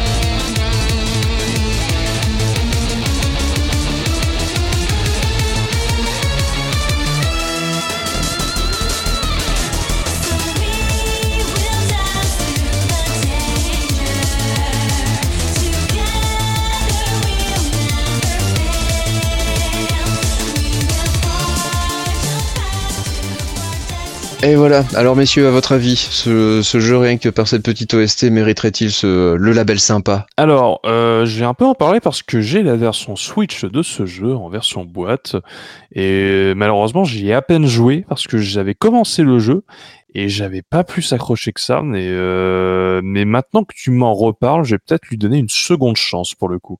Mais c'est vrai que la licence Shantae, en, en vrai quand on y réfléchit, la licence Shantae, c'est une licence qui euh, d'un studio qui a malheureusement eu au départ pas beaucoup de chance, mais qui a réussi à se, à vraiment se démarquer en fait en, allant dans des endroits que personne voulait aller, en sortant un jeu sur Game Boy Color alors que la Game Boy Color était morte, en sortant un jeu sur la DSiWare alors que bah les gens bah ils, ils achetaient pas sur DSi, euh, en tout cas en démat. Et ensuite il y a eu ce petit boom avec la cette licence qui malheureusement maintenant est une licence très populaire et c'est assez cool et j'ai très hâte de plus euh, jouer à cette licence, ça c'est sûr. Ouais, c'est tout simple, hein, sincèrement. c'est Faut, on va pas, c'est pas le jeu, de, le jeu de l'année comme je dis, mais pour euh, si tu aimes la plateforme 2D, il y a aucun problème. C'est un vrai petit bonbon, c'est un vrai petit plaisir. C'est coloré, c'est mignon, c'est kawaii comme on dit, et vraiment, je, je peux que te le conseiller. Pardon. Il n'y a pas de souci. Ouais, ce jeu, il, il a l'air très très sympa et j'ai beau l'avoir vu euh, passer euh, dans les dans les promos de tous les stores, euh, bah, j'ai jamais j'ai jamais euh, j'ai jamais essayé en fait. Donc, euh, mais tu m'as donné vraiment envie de, de l'essayer. Euh, c'est le cas de le dire. Et par contre, au niveau de la musique, moi j'ai bien aimé. Je trouve que je trouve que ça passerait bien dans un Sonic R2, tu vois. Donc ouais, franchement, il faudrait que je le fasse. Ah, ouais. Et puis c'est l'ambiance, enfin c'est le, le, le contexte dans lequel c'était amené cette musique-là. Comme je dis, c'est pas un générique, c'est vraiment pendant un niveau que ça arrive. Et ça donne une bonne Hmm. patate en fait, ça donne un bon, un gros dynamisme à la scène. Et, et ça, motive à aller euh, sur la suite. Mais le reste de, de la bande originale, même si elle n'est pas chantée, elle est quand même de très très bonne qualité. Elle, elle accompagne extrêmement bien les niveaux. Elle souligne, euh, c'est vraiment un élément du décor euh, à part entière qui était extrêmement bien, extrêmement bien faite. Voilà, un petit jeu, un petit jeu qui donne le smile en ces gens, en ces temps de tristesse, de confinement, de déconfinement, reconfinement qu'on sait pas. Ça fait du bien d'avoir des jeux qui donnent le sourire. Tout à fait. Voilà. Bah, hum, on va se dire bonne nuit. Et puis vous, euh, chers auditeurs, euh, j'espère que le, ce nouveau format vous a plu également. Alors voilà, si euh, on verra, euh, on verra à l'occasion euh, si on s'en refait un deuxième, puis un troisième, et, etc. Je pense qu'il est mine de rien, il est tard. hein. C'est pas. Au moment où on enregistre, mesdames et messieurs, il est 1h du matin et ça fait depuis 4 heures qu'on enregistre. Level max, Parce qu'on espère que votre podcast ne durera pas de 4 heures. Level max, attention. on arrive. Il y aura de la coupe parce qu'on a raconté pas mal de conneries et on a bien rigolé. Oui, Oui. On, vous, on peut pas tout vous raconter, mais on a bien rigolé. Il y aura un gros bêtisier, ça c'est sûr. Oula, on a de quoi faire. Oh oui. Oh, Il y a des trucs qui passent même pas en bêtisier. hein, ça, c'est clair. Peggy 18. ok. Peggy 18. Bon, allez. euh, et de comme de coutume, euh, un mot de la fin. euh, Eh bien, je dirais réveillons. Je dirais euh, dinde. origami. Allez, salut. À bientôt. À, À bientôt les gens. Bonne soirée tout le Des monde. bisous, salut. Bye bye.